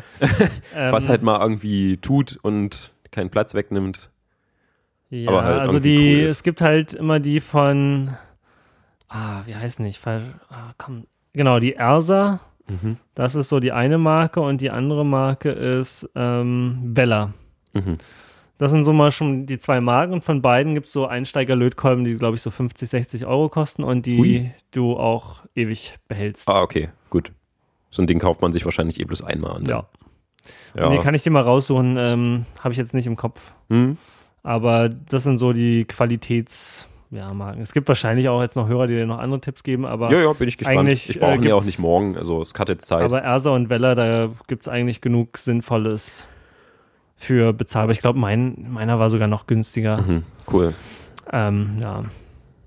Naja, da kann man dir auf jeden Fall noch in Zukunft weiterhelfen. Schön. Aber ich habe mir auch so einen Einsteiger-Lötkolben gekauft und der hat für die Gitarrenlötarbeiten bis auf äh, die Erdung ans Poti schrauben oder Erdung in Anführungsstrichen, ähm, äh, wo man halt eher so einen Spaten mit ordentlich Leistung hinter braucht, äh, um Mm. da die Hitze zu transportieren auf das Poti, was ja viel kühlt oder Wärme absorbiert. Ansonsten hat das bisher für alles gereicht. Ja. Ja, ja, also, Also so, wenn ich mir nochmal einen kaufen würde, dann würde ich mir, glaube ich, nochmal 20 Watt mehr gönnen. Ich glaube, ich habe 40 Watt oder so. So ich weiß auch gar nicht, was man braucht. Ich habe ja mal die Kappen von meinen Tonabnehmern äh, runtergeschmissen, die, mit, äh, Ja. die Metalldinger und äh, da ist halt auch hinten nochmal so ein Lötbatzen dran, damit die halt nicht von alleine abfallen. Und also ich hatte schon eine gut starke Lötpistole da und da hat sich halt nichts getan. Also ja, das also die Kappen, die leiten das halt auch super gut weg, ja. ja, Ja, da brauchst du halt so einen breiten, so einen breiten Spaten quasi. ja, war, war das ja, aber mit ordentlich. da hat sich Watt halt an, an diesem Lötzinnbatzen, da ist nichts passiert. Ja, wie viel Watt hatte der denn? Kann ich nicht mehr sagen. Äh, muss, ich, muss ich nochmal fragen. Also 60, 80 Watt müssten dann aber dann schon reichen, glaube ich, Ja. wenn ich mich richtig entsinne. Naja, können wir ja nochmal Musste ich dann irgendwie eingehen. mit dem, mit dem Cuttermesser halt aufbrechen, war jetzt nicht. Mhm. Ja, war okay. Ja, ja. Ja. Gut, Ja, haben wir die zwei Stunden voll. Hammers. Die üblichen. Ja. Wollen wir noch ein bisschen Gitarre spielen? Hm, Ich muss, glaube ich, jetzt mal langsam nach Hause. Es Ah, dauert komm, ja. jetzt habe ich den Marshall mal hier, jetzt kannst du den mal ausprobieren. Naja, ganz kurz. na, ganz kurz. Aber ich muss auch noch zwei Stunden nach Hause fahren, ne? Ja, Und die Völkerschlacht äh, wenn du mal da bist. ist ja hier auch gerade. ja, ja. Hoffentlich äh, beeinflusst die mich nicht. Nee. Ich mag halt nachts nicht immer so Auto fahren. Da, da wäre ich immer so, das strengt mich an. Ja, ich mag das auch nicht. Deswegen. Aber gut. Aber jetzt bist du mal da. Ja, ja, also einmal macht man schon an. Na. Also, liebe Hörer, dann äh, danke fürs Zuhören. Ah, und genau. Ja. Also ich habe jetzt ja so Statistiken auch für unseren Podcast und so ein bisschen Oh, cool. gemacht. Und es, aber die Zahlen, ich bin mir halt nicht sicher, wie sehr das wirklich stimmt, ob da jetzt wirklich so viele Leute diesen Podcast hören, ob das irgendwelche, irgendwelche Bots einfach nur runterladen. Kann Deswegen machen wir es jetzt bei, wie bei Mobile Mix, wir, oder Freakshow, wie wir das mal gemacht haben. Zwar ähm, jeder Hörer, der jetzt sozusagen bis an diese Stelle gehört hat, Mhm. möge uns doch mal auf unseren Twitter-Account ein äh, irgendwas schreiben. Was, was für ein Stichwort nehmen wir denn da? Äh, 300 Hertz ist zu einfach, weil so heißt ja der Twitter-Account in der Podcast schon. ja, Braten. braten. braten ist gut. Genau, schick, schreibt uns doch mal auf den Twitter-Account 300 Hertz äh, einfach braten, wenn ihr es zu Ende gehört habt, damit wir mal so ein bisschen Feedback kriegen, wie viele Genau. Leute denn wirklich da sind. Dann freuen wir uns. Ja. In diesem Sinne, äh, eine schöne Zeit und bis zum nächsten Mal. Tschüss. Tschüss.